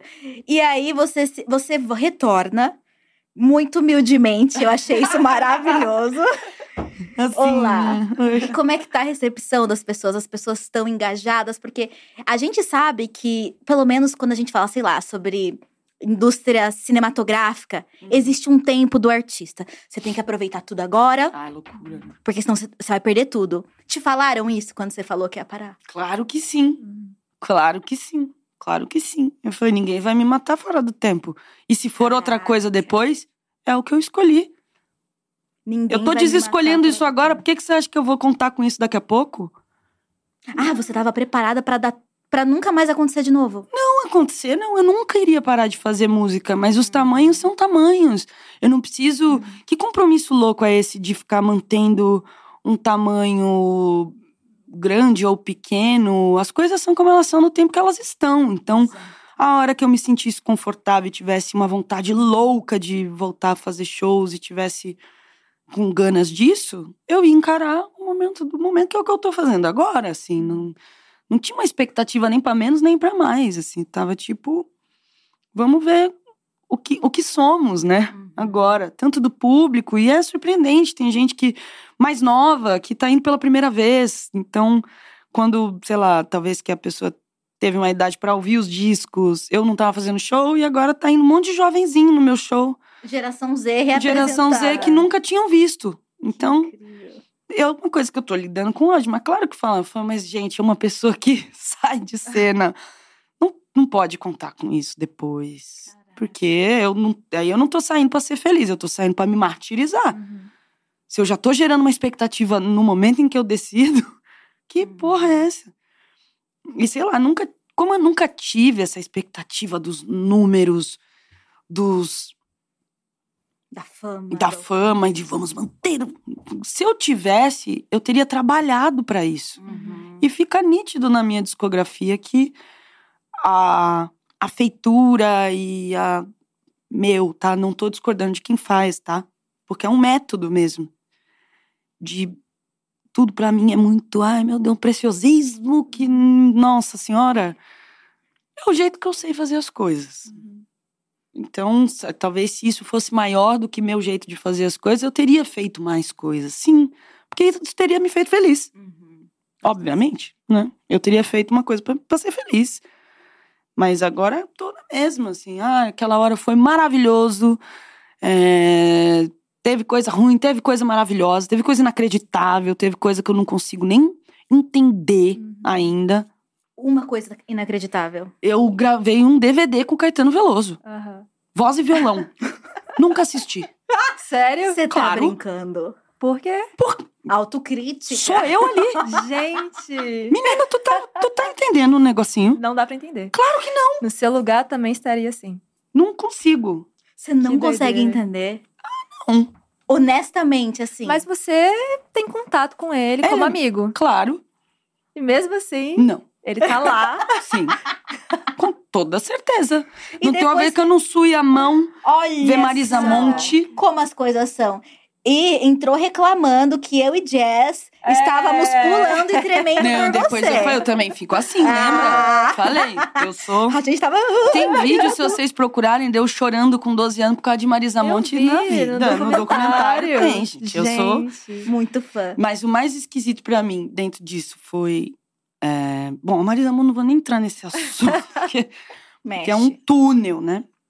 É, ter um, um negócio, um DVD lá, eu e o Caetano Veloso, que é isso pra mim é inadmissível de falar, olha, nunca vou ser blazer. E ter cantado com o Tony Bennett e com a Alicia Keys. Caraca. Isso também eu nunca entendi esses convites. Por entendi os Até hoje, eu boto ali. Aí fala assim, ai, tu cantou com o Tony Bennett. Eu falei, pois é, por que será? Não sei. Realmente, não tô fazendo aqui a. Falsa modéstia. Não. Como que eu cheguei ali, né? Você deve pensar. Quem que falou? Ah, já sei, Maria Godot, a pessoa, ok, Maria Gadu. Mariah. Maria Godot, do nada. Caraca. não sei, eu também louco. acho muito Que doido. loucura. Porque não era, eu não tava ali alimentando esse... Aham. Então eu não sei o que, que, que raio que deu, assim. Talvez, eu sempre falo, é uma brincadeira, que minha avó era fã, que eu falo que minha avó fica aqui botando os milhozinhos no meu caminho. Aham. Pra eu ir ciscando e chegar Tua lá. avó era fã. Não sei, eu acho que pode ser. Aí ela Ah, fala tá. assim, ai, aqui, a Alicia quis... Dá um, um Uhum. algoritmo, ela vai ouvir uma musiquinha dela. E eu acredito no poder. No poder da oração e do desejo da avó, da mãe. Só Sim. pode. Não acredito. Claro que minha avó, acho que Tony Bennett com certeza, mas eu acho que ela não conhecia a Alicia Keys é, a fundo, assim, tadinha. Deveria, porque ela canta pra caralho, né? Mas acho que não era da mesma geração, nem do acesso, né? Mas que loucura! Caraca. Não sei. E você respeita muito as pessoas que, tipo, te ajudaram a construir teu caminho, sabe? Te Óbvio. inspiram. Tem, ai, é uma pergunta difícil pra quem é, n- realmente não entende ainda como cantou com Caetano, mas tem alguma pessoa que você fala assim, cara, essa pessoa aqui, se um dia eu tivesse a chance de cantar com ela, seria tudo na minha vida. Viva ou morta? Morta é mais fácil, né? Porque aí Né? não gera um compromisso pra Ah, pessoa que vai é ouvir verdade. Mas isso. é bom gerar compromisso. É, Ó, já vamos lançar um feat aqui. uma um feat. deixa aqui. Ah, eu vou falar uma coisa muito engraçada. Eu vou sair daqui, vocês do povo vão achar que eu sou mentirosa pra caramba, mas é verdade. eu, quando penso em alguém, eu nunca penso que eu poderia cantar com a pessoa. Por isso que eu acho tão esquisito. Então, eu sou amiga do Milton, por exemplo, Milton Nascimento, que é tipo. É como se fosse um vô pra mim, de verdade. A gente faz coisas cotidianas junto, vê filme, almoça, vê novela Ana Maria Braga de manhã. Que é um negócio no meu coração, esse ser humano. Que é um dos meus maiores ídolos, mas aí eu preciso dar uma separadinha. Eu nunca tive assim, ah, Bituca, bora gravar. Não consigo, não consigo. Sério. Não, não pensa, você tá maluca? É o meu nascimento. Eu não tenho isso. Então, quando eu penso na pessoa, eu penso mais de pessoas que eu gostaria de ver um show do que eu cantando com a pessoa. É loucura. Então vamos nesses sei. termos, de ver um show. Cara, um show que eu quero ver, que agora eu tô desmaiada de ver. Eu, queria, eu quero muito ver esse show da Alanis do disco Jagged Little Pill, que se tiver show meu e se for na sua cidade eu vou desmarcar, porque eu vou nesse show. Já tá avisando? Amor, eu tô suando. um disco que marcou muito a minha geração, a entrada dessa mulher roqueira e dizendo aquelas verdades dela, enfim. Mas Alanis é para mim, no- na minha trajetória, muito importante. Então, a Alanis é essa pessoa. E, sei lá, acho que eu daria muitas coisas para ver um show da Cassia Eller hoje. Caraca, Uhum. Mas muitas coisas, assim. Muitas. Pra assisti-la. Não sei se eu queria cantar com ela, porque eu queria vê-la. Eu acho que eu não teria cacife. É um espaço diferente, né? É, eu acho que eu não ia dar conta. Caraca. Eu queria assisti-la, assim. Emocionalmente, né? É, e eu queria assistir uma Cássia Eller hoje, com a idade Caraca, hoje. imagina. Eu queria ver um- uma Cássia Eller com a idade que ela teria hoje, ali seus 50, né? Eu acho que mais ou menos isso que ela teria, talvez 50 ideia. anos. Talvez sim, 50 e poucos, eu acho 60 no máximo, né? E, e tudo, uma Cássia que foi uma, a- sei lá, acho que a grande chave dos portais para tantas de nós, tantas pessoas, foi ela que pá, abriu. Então eu queria ver ela fazendo esse show, sabendo de tantas coisas que caminharam, sabe? Sim. Ai, não sei. Eu acho Ia que ser, ia ser foda. ia ser muito foda. É. E aí fico pensando também. Ai, gente, desculpa, eu sempre falo fico pensando. Aí o povo fica falando, nossa, só fica pensando. é, tô pensando, Tão bom né? pensar. É tão bom pensar, mas Pensar esse dia eu assim, tava vendo os. Ai, Nathalie, toda frase começa, fico pensando. Ai, amor, deixa só. Porque eu tô realmente É. pensando. É ótimo pensar. Exato, mas fico pensando. Se como é que você lida tendo essa relação com entre aspas os seus ídolos, né? Porque Sim. são ídolos, mas são pessoas que você tem um respeito e um carinho assim de humanidade mesmo. Sim. Como é que é pra você lidar com novos nomes da música e pessoas que têm a tua carreira como referência? Acho muito esquisito. Sério? Claro! Lógico! Como- eu, gente, eu não consigo normalizar nada nessa vida. Isso é maravilhoso porque você tá sempre surpreendida É. e apaixonada. Eu estou. Eu acho engraçado. É Hum, mesmo. O quê? Fala a pessoa, ah, não sei o que. Eu falei, foi? Sei lá. Às vezes a gente não tem noção, né? Não dá pra ter. A não ser que você tenha muita.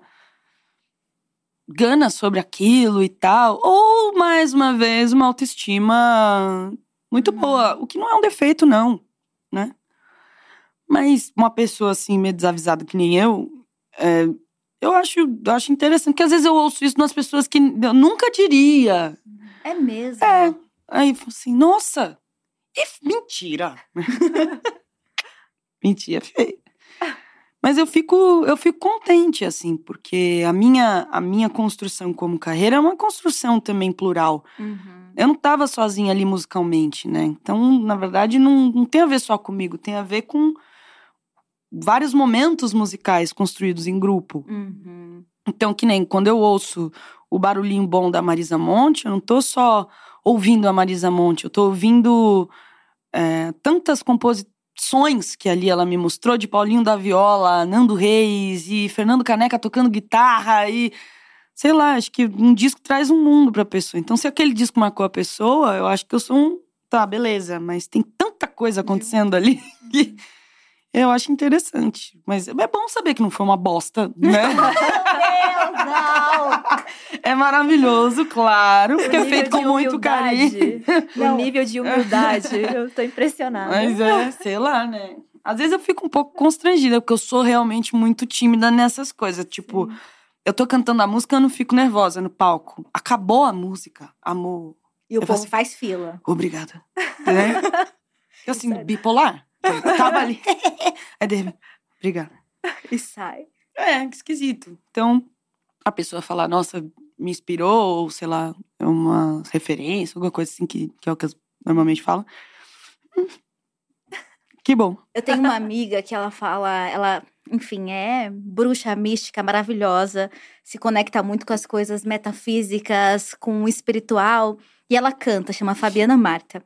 E aí ela diz Não uma conheço. coisa, Depois você me. eu mando. Ela é maravilhosa, ela é taróloga, astróloga e cantora também pra ela, pra vida.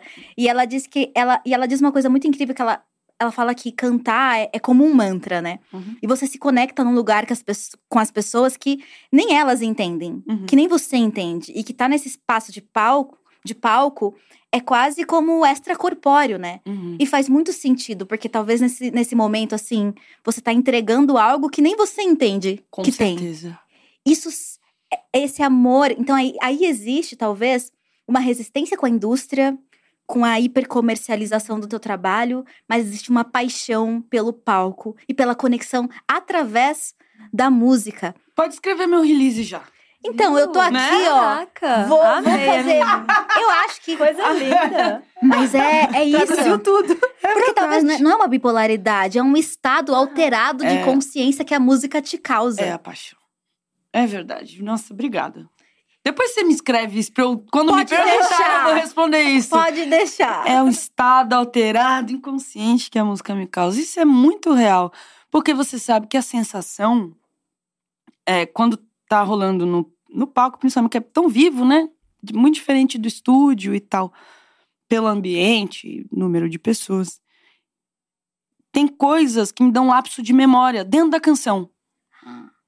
E aí você entra. É, que eu cantei memória. aqui, eu não. Eu, eu tava. Não sei o que, que tava acontecendo. E aí eu canto a próxima frase, parece que eu volto assim, faz. Fu!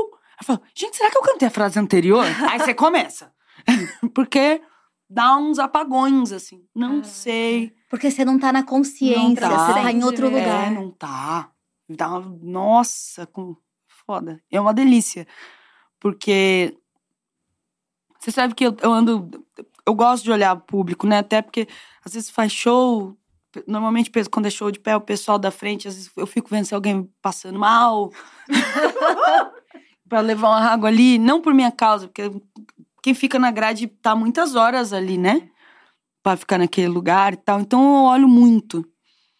É, e eu tenho reparado, assim, nesse, nesse show de agora, que as pessoas prestam atenção, mas entram nesse estado também. É muita gente assim, acho que entra dentro da sua própria vida, da sua não consciência também. Porque a canção faz parte da sua vida. Você não fala assim, ai, essa canção da Maria. Gadu-" Não. É, é- olha a nossa música. Dona Sila, nossa música, altar particular é a nossa música. Nossa música. Lounge é a nossa música. Exato. De você com não sei o quê, de nananã, de. Nossa, deve- eu tenho Então muita... tem isso também aqui, Eu ó. nunca fui no teu show. Mas agora eu tô com muita vontade Tá curiosa. curiosidade de saber como é. Porque É, eu já fui em diversos shows de artistas que eu admirava. Aí eu chegava lá, era aquela coisa ensaiadinha, e eu não Uhum. via uma entrega, era super produção, Sim. é, montagem. Aí, que aí seja vinha né? E aí eu não via nada do artista. Uhum. Mas tinha uns também que era Que isso. Todo né? mundo entrava naquela vibe. Quase eu já chorei, transe, assim, né? em É. artistas que eu nem era tão fã. Sim. E aí eu chorava, Caraca. juro. Jorge você também, Drexler. você também canta, né? Então Canto. você sabe muito ah, sobre que isso. massa. Sim. Escondendo o jogo. Ai, eu tô, porque assim, Ai, não queria eu falar tô. sobre. A gente já falou, solta uma palhinha, aquelas Não, duas. não, pelo amor de Deus. Mas eu tenho um negócio com a música, de arre- olhar e arrepiar quando todo Uhum. mundo entra nessa vibe, sabe? Jorge Drexler, que eu falei, Ai, você foi no show silente dele? no que teve aqui.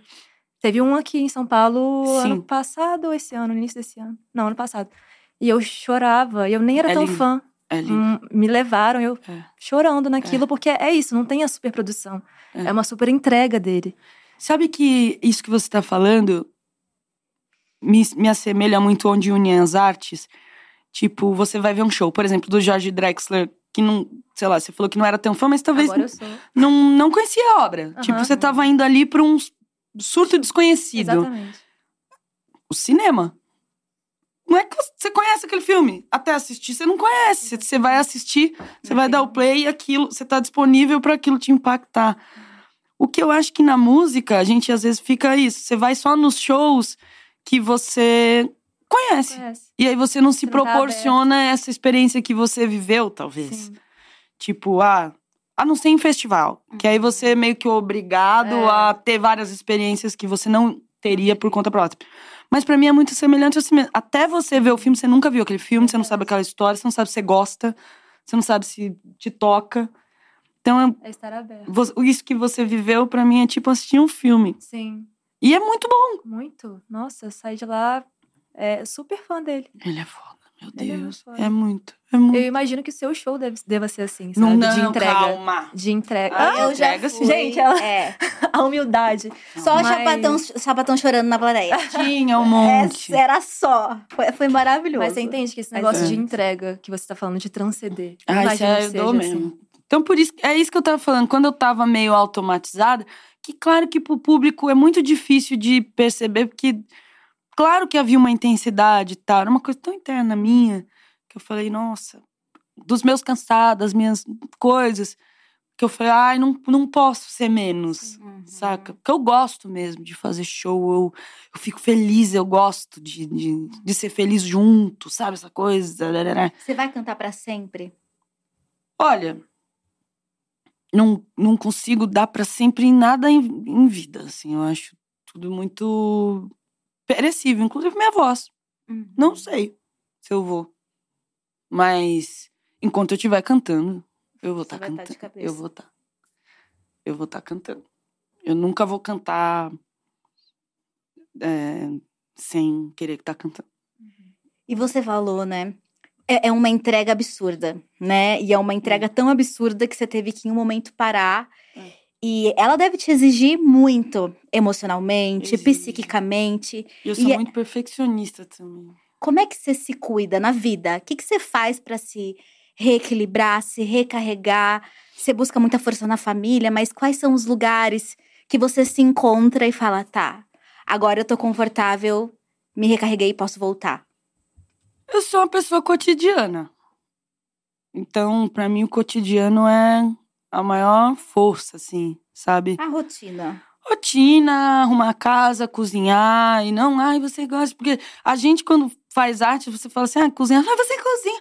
O gente faz parte da vida adulta, né?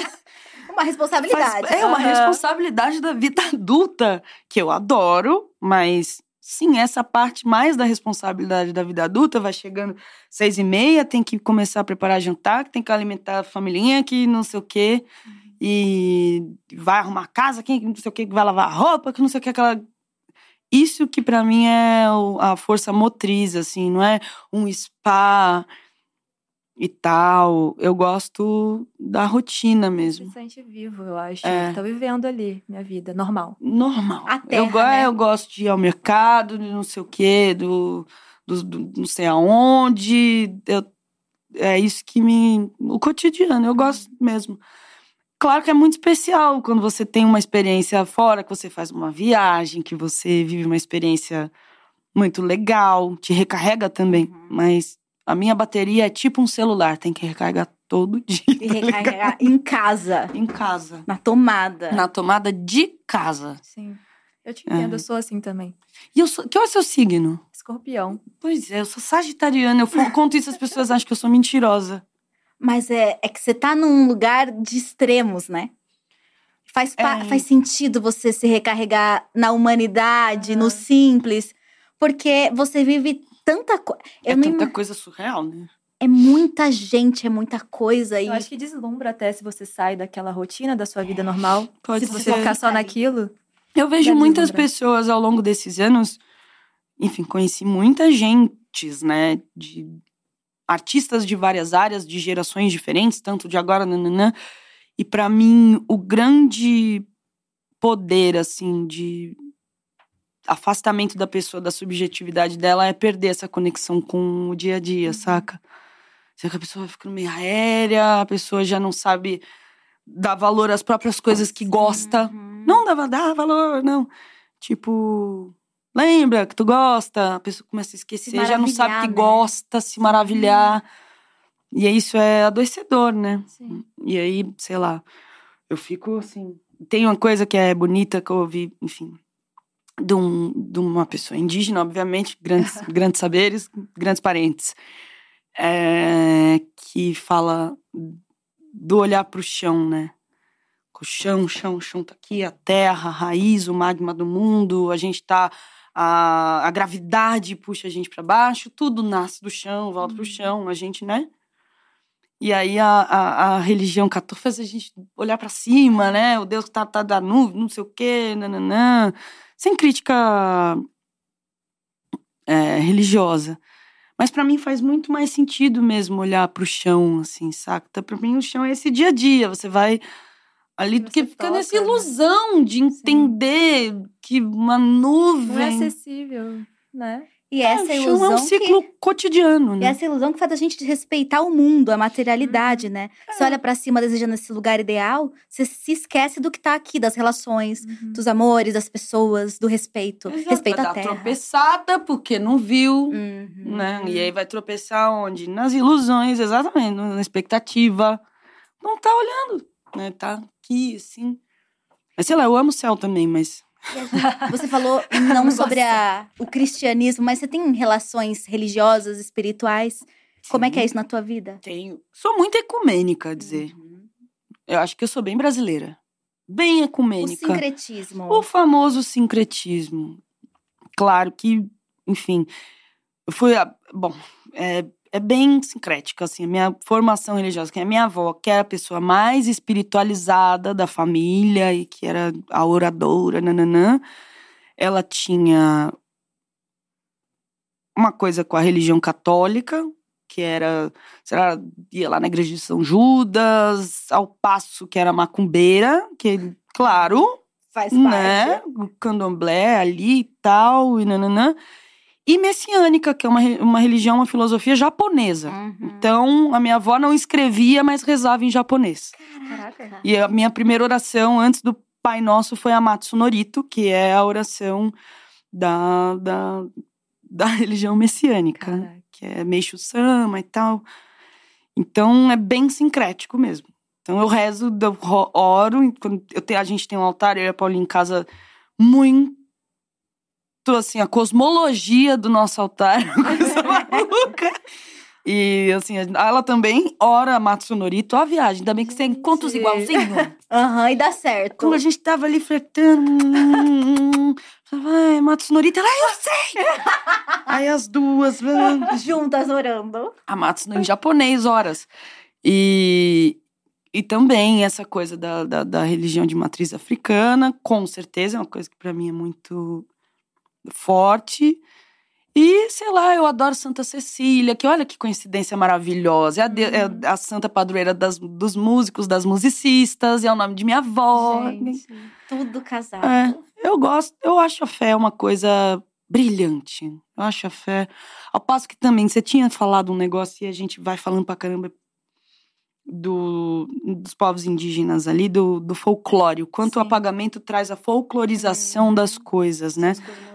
Inclu, inclusive do das divindades, né? Então, peraí, a gente tem é, Xangô, a gente tem Iemanjá, Iansana, não, a gente tem Jesus, Santa Bárbara, Santa Cecília, a gente tem Iara, Tupã, Yamandu, uhum. é. Então, a gente não pode folclorizar. Então, e nisso também é uma das bases da, dessas divindades indígenas que contam toda uma cosmologia igual saber o que, que é Orum e Aê igual Gênesis e Moisés. Uhum. Né? Tá para. Mesmo equivalente. E dentro da minha casa, sim, claro que entendendo as políticas também dessa religião cristã que tentou por muitas vezes derrubar essas duas, essas outras duas que eu citei. É verdade. Então é isso. Meu, meu altar tem de tudo. A gente tem algumas perguntas aqui no chat, rapidinho. A Amanda Soares perguntou. Maria. Amanda! Amanda, você conhece? Quem não conhece a Amanda? Amanda, Amanda Soares. Conheço desde pequena. Ó, Amanda Soares perguntou, Maria, com todo esse processo de mergulho em diversas lutas, o novo disco, Quem Sabe Isso Quer Dizer Amor, é uma forma de levantar a bandeira do sensível, depois de Guelan, que foi introspectivo? Perguntem. Pergunta. É... Talvez. Eu, eu, eu acho que nesse caso não é um aquela sua pergunta lá atrás do que é genuíno e do que foi pensado, uhum, né? Uhum, estratégico. Eu acho que nesse caso é uma, uma bandeira que se foi hasteada genuinamente como a minha sexualidade, né? Não, uhum. Você acaba sendo a bandeira e depois você vai politizando a sua existência. Nesse caso, igual, assim, eu acho que eu tava num momento diferente quando eu fiz Guelan lá atrás, eu tava em depressão, tava muito mal, tinha tido um problema na voz, então eu tava bem complexa. E, e esse trabalho eu tô já em outra fase da vida, com muitas coisas superadas, novos problemas uhum. também. Que não para. E talvez sim, mais sensível. Então, se, se tá sendo sentido dessa forma, é uma bandeira que você assistiu sozinho. Mas pode que ser mais? que sim. José Iramar perguntou: A Maria tem vontade de se candidatar a algum cargo político? Jesus! Os desejos do outro. Não, nem pensar. Nem é pensar. mesmo. Ah, não. Eu não sou. Eu não sei se eu saberia ser tão diplomática. Uhum. E há uma necessidade da diplomacia lá que. Pra evitar. Ui, né? mas não, não, não. Eu acho que. É, tá num, numa posição artística, ouvindo as pessoas e usando talvez esse veículo como, acho que já é uma forma de ser né? Porque fazer essa é interseção é uma contribuição, assim. Sim. Olha, tem uma aqui maravilhosa da Marcela. Obrigada, Marcela, por ter perguntado, porque eu preciso saber dessa também. Lá vem. E é difícil. Hum. É tipo escolher filho. Qual sua composição favorita e o, a que mais fala sobre você? Nossa, que mais fala sobre mim não tem como, porque. Todas. Todas, em assuntos diferentes, né? Uhum. Bom, Favorita? Não sei. Talvez, pode ser só óbvio, mas a canção que mais me foi útil foi Dona Sila. Uhum. Que não foi uma canção que eu fiz para ser uma canção. Foi, uhum. na verdade, um pedido de ajuda a mim mesma, né? Então, eu usei um recurso que eu tinha para tentar externalizar uma, uma dor das piores que eu senti na vida e ainda sinto. Então, uhum. a minha paixão por minha avó tem dia que bate assim que eu falo, caralho, já quase 20 anos e não passa essa moléstia. Ai, vou chorar já. Mas você é... sente a presença dela também. Ah, então, demais. Tem dia que até como. quadro lá em casa. É. Caraca. não, é verdade. Não duvida. É. Não deixa eu ela ir embora. Não, é demais, demais. É uma conexão assim, que é um amor, uma paixão, assim, um negócio. Uhum. Eu sou é. apaixonada nela. E aí, acho que é o grande amor da minha vida. E não dá pra ouvir sem chorar. Tipo, ah, lembrar, não dá. não dá pra ouvir sem. Hum. Você conseguiu expressar toda essa é. essa falta. E aí, quando a gente ouve, é uma falta que acalenta também, que ajuda. Porque o, o pedido ali era justamente, eu vou, eu vou ter que entender. Não, é o ciclo da vida. E agradecer, assim, porque eu já perdi muitas pessoas ao longo desse, dessa trajetória, estando uhum. viva. É, a minha avó, que foi a primeira que, na verdade, eu tive que aceitar que era um ciclo. Poxa, ela, apesar de ter tido uma vida por tantos anos tão considerado ruim, ruim, ruim, miséria de vida, também ela teve, sabe, um, uma outra oportunidade. Ela pôde ver a filha dela estudar, ela pôde ver as netas, netos, ela pôde comer, ela viajou, ela. Cara, ela morreu com 80 anos, tá? De uma doença horrorosa, um câncer, uma coisa que é ruim. Uma puta que pariu, ela, ela fechou um ciclo, ela me olhou e me disse: se acalma. Eu fechei esse ciclo, eu tô indo embora. Beleza, o ruim para mim mesmo foi perder amigo jovem, assassinado, é, sabe, a sensação. Oh! de interrupção, mas essa canção, ela é pra isso. Eu falei, caralho, eu tenho que entender que a minha avó veio e foi. E. E viveu. E viveu. E Era o que tocou. tinha pra ela. Ah, ela me tocou, não. Ela é. Ui, me fez. É, é foda. E muita gente tem essa relação, assim, acho que com muitas coisas. Então, talvez essa canção sirva por isso que ela seja mais importante para mim, porque não é só sobre a minha avó, é sobre uma coisa que vai acontecer com você, com você, com você, com todo mundo. A gente vai perder pessoas. Mas sim. pra mim também, por favor. Esse assunto, Ai, é... Esse assunto é um assunto emocionante, né? Porque... E triste. E feliz, né, também, sei lá. Eu acho que hoje...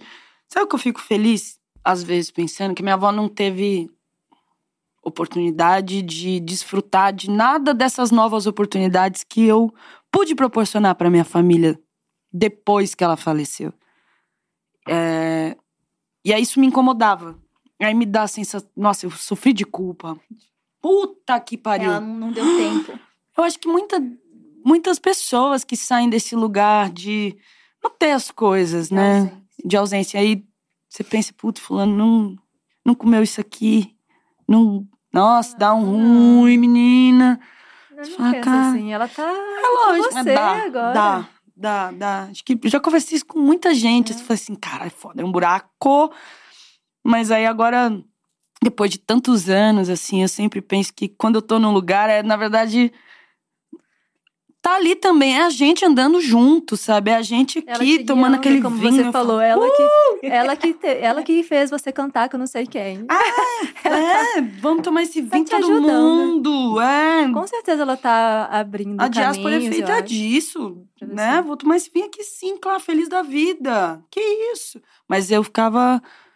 Hum, ai, o sonho dela era conhecer Roma. Aí eu fui a Roma, eu falei, ai, minha, minha avó nunca veio a Roma. Veio sim que eu tô aqui. Veio sim. Veio sim, várias vezes. E ela fez Veio. o que era possível para você poder ir. Poxa, claro que sim. Então, culpa existe, né? Mas a gente tem que.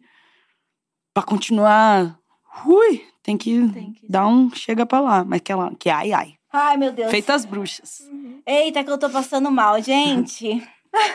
Caraca, é muito, é, é muito doido que a música faz com a gente, né? Faz. É, no, é, é isso, é a tua música com um monte de gente que, hum. que sentiu tudo isso, isso é tão real.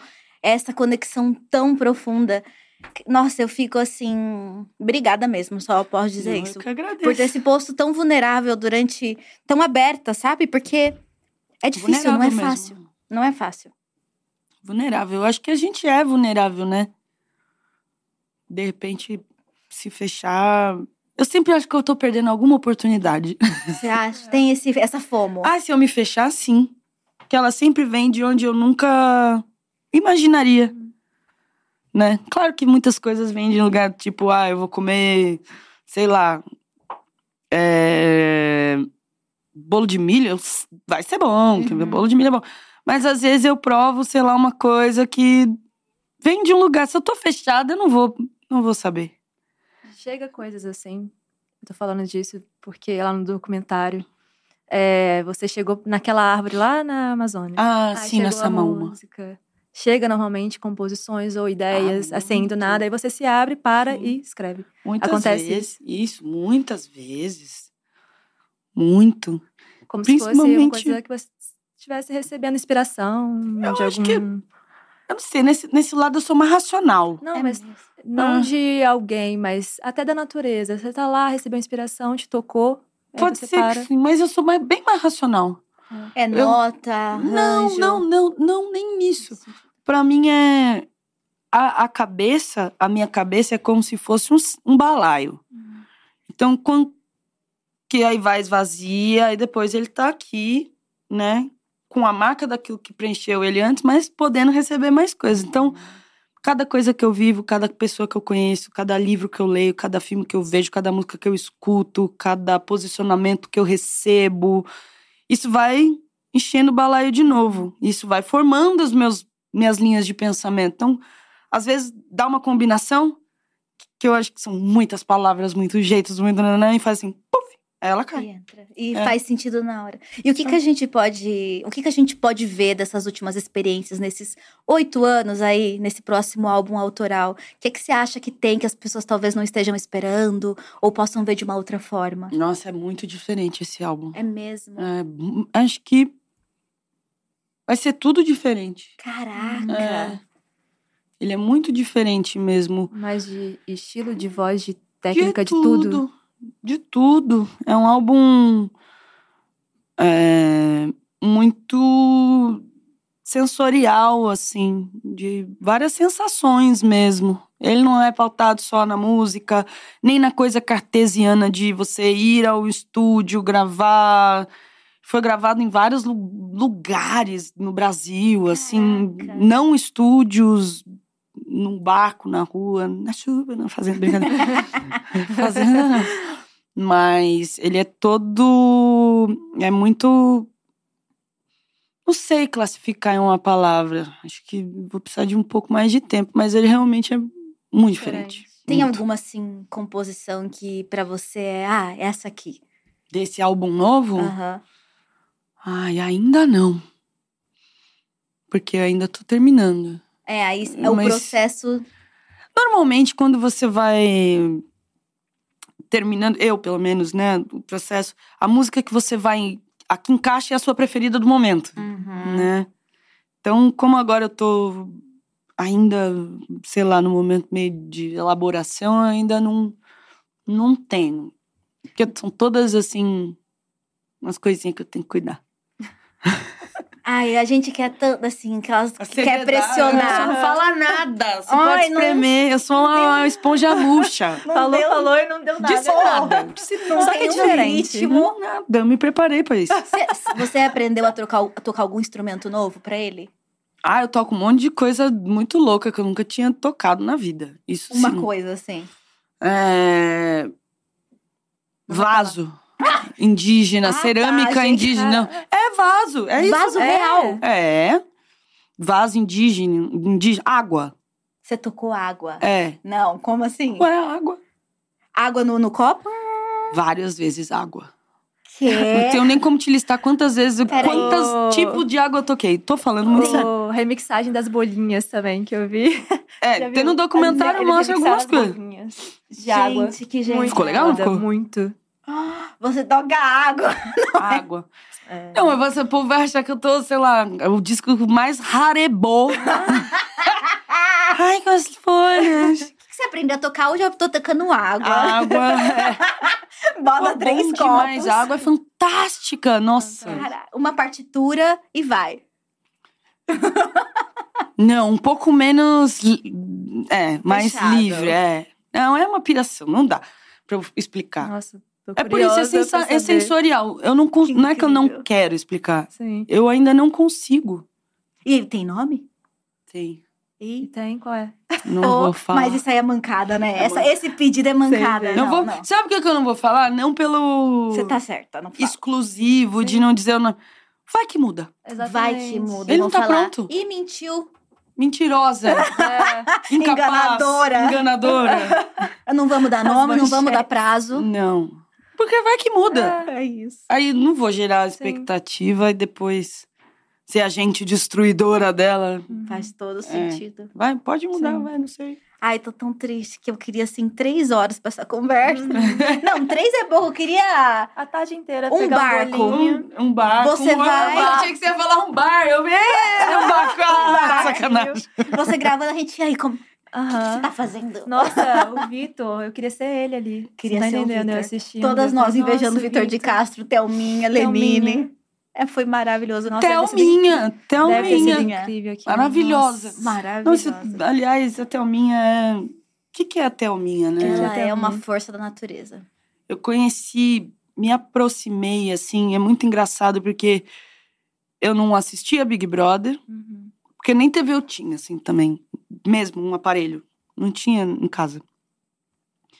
E, e comecei a acompanhar pelas redes sociais, aquele momento que fecha pra pandemia, a gente fica meio caçando assunto, ali meio tentando entender. E foi bem na, na edição dela, né, do Big Brother.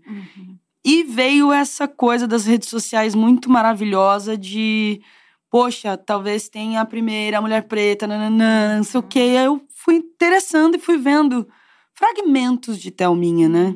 Coisas que eu vi através das redes sociais de pessoas maravilhosas que eu sigo. E fiquei tão feliz que ela ganhou. Acompanhei, sei lá, as duas últimas semanas da Aham. estada dela ali no programa. Eu lembro que eu liguei pra Paulinha, né? Nessa época a gente namorava, mas morava em casa diferente. A Thalminha ganhou e tal. Fiquei felizona, assim. É, me- sei lá. E aí a gente viveu uma tragédia juntas, que foi esse surto de falta de oxigênio em Manaus. E ela foi uma parceira, então, de um lugar hiper distante. A gente foi para um lugar muito íntimo, muito doloroso ao mesmo tempo muito obstinado, fomos nós duas para lá, para Manaus e ficar nessa frente, assim, vimos coisas, enfim, que nos doeu igual e ela, eu admirei muito ela de enten- também da disponibilidade de ser multiprofissional Uhum. e ser sim médica e na hora do chamado Ela ela fez o juramento, ela foi, porque há isso na medicina, né? Sim. E ela estava lá e eu via a Thelminha todos os dias indo pro hospital Que incrível. e voltando, e a gente na reunião e tal, e vendo o que ia fazer. E por isso que eu também quis chamá-la, assim, para viver também uma parte da maravilhosidade que é. Ela foi a primeira vez à região norte, a Amazônia, a Manaus, para viver essa dor. Então, tê-la ali no barco, comendo aquela comida, podendo abraçar as pessoas, né? Conversando com as indígenas e tal. É o que você falou, pessoas especiais que foram escolhidas. É. Ela, Mas ela foi Vitor. assim, que eu queria muito que ela pudesse. Sim. assim, Que bom que foi. "Putz". Foi, foi. Olha, a gente não tem nem palavras pra te agradecer Eu que incrível foi por esse papo. aqui. Nossa, De impactada, várias né? formas diferentes. Que bom. Foi incrível. Eu fico feliz também, gostei muito. Saí Conversar é gostoso, né? Conversar é gostoso. Ainda mais conversar com gente que move a gente, né? Exatamente, eu saí inspirada de várias formas. Muito na obrigada. música, Ai, que bom. Na vida. Eu na também. vida, em tudo. Muitas coisas. É bom. Dá- dá- o, coração até Ah. aperta, mas infelizmente. Ah! Programação ao vivo. Obrigada, Maria, Obrigada. por tudo. Foi Obrigada a maravilhoso. vocês. Que bom, que bom que vocês estão aí. De verdade. Antes que eu esqueça, o meu pai é muito fã. Já mandam, já Ele pede falou beijo. assim: "Né, pede pra mandar um beijo pra minha, minha amiga de anos. Eu, amiga de anos, pai? é, eu escuto ela há anos. Tá vendo? Olha, As relações. Sim, a relação Claro que que criou. sim. Claro que sim. Qual é o nome dele? Zezé. Zezé. Seu Zezé, beijo, parça. Nossa, ele vai me amar muito agora. Aí, É o pai, meu parceiro. Fica bom, fica bom na conta do pai. Como que não? Mas, gente, como é que não fica amigo se Sim. você tá ouvindo ali a pessoa. Você conhece o pé na bunda da pessoa, você sabe o que ela sentiu. Exatamente. Você é tua amiga, ela tá te contando aquilo. Exatamente. Claro que sim. Também sou amiga de uma galera que não faz ideia que eu sou, mas eu Ah, sou. Ele fala assim. Beijo, Zezé. Ai, Ai, delícia. Delícia Obrigada. demais. Mas vamos embora agora. vamos, né? Porque senão a programação mata a gente. É. Mas quero te lembrar que a gente tá na Semana do Orgulho aqui no Diacast. Então a gente tem nomes incríveis até o fim dessa semana ao vivo pra vocês. Amanhã a gente tem Dante Oliver. Depois a gente tem Drag Box. A gente também tem Potiguara Barbo e Sasha Vilela. É isso, né? É isso? É isso. Muito obrigada, Tá. minha amiga Jess. Ai, obrigada. Ah, que evento, gente?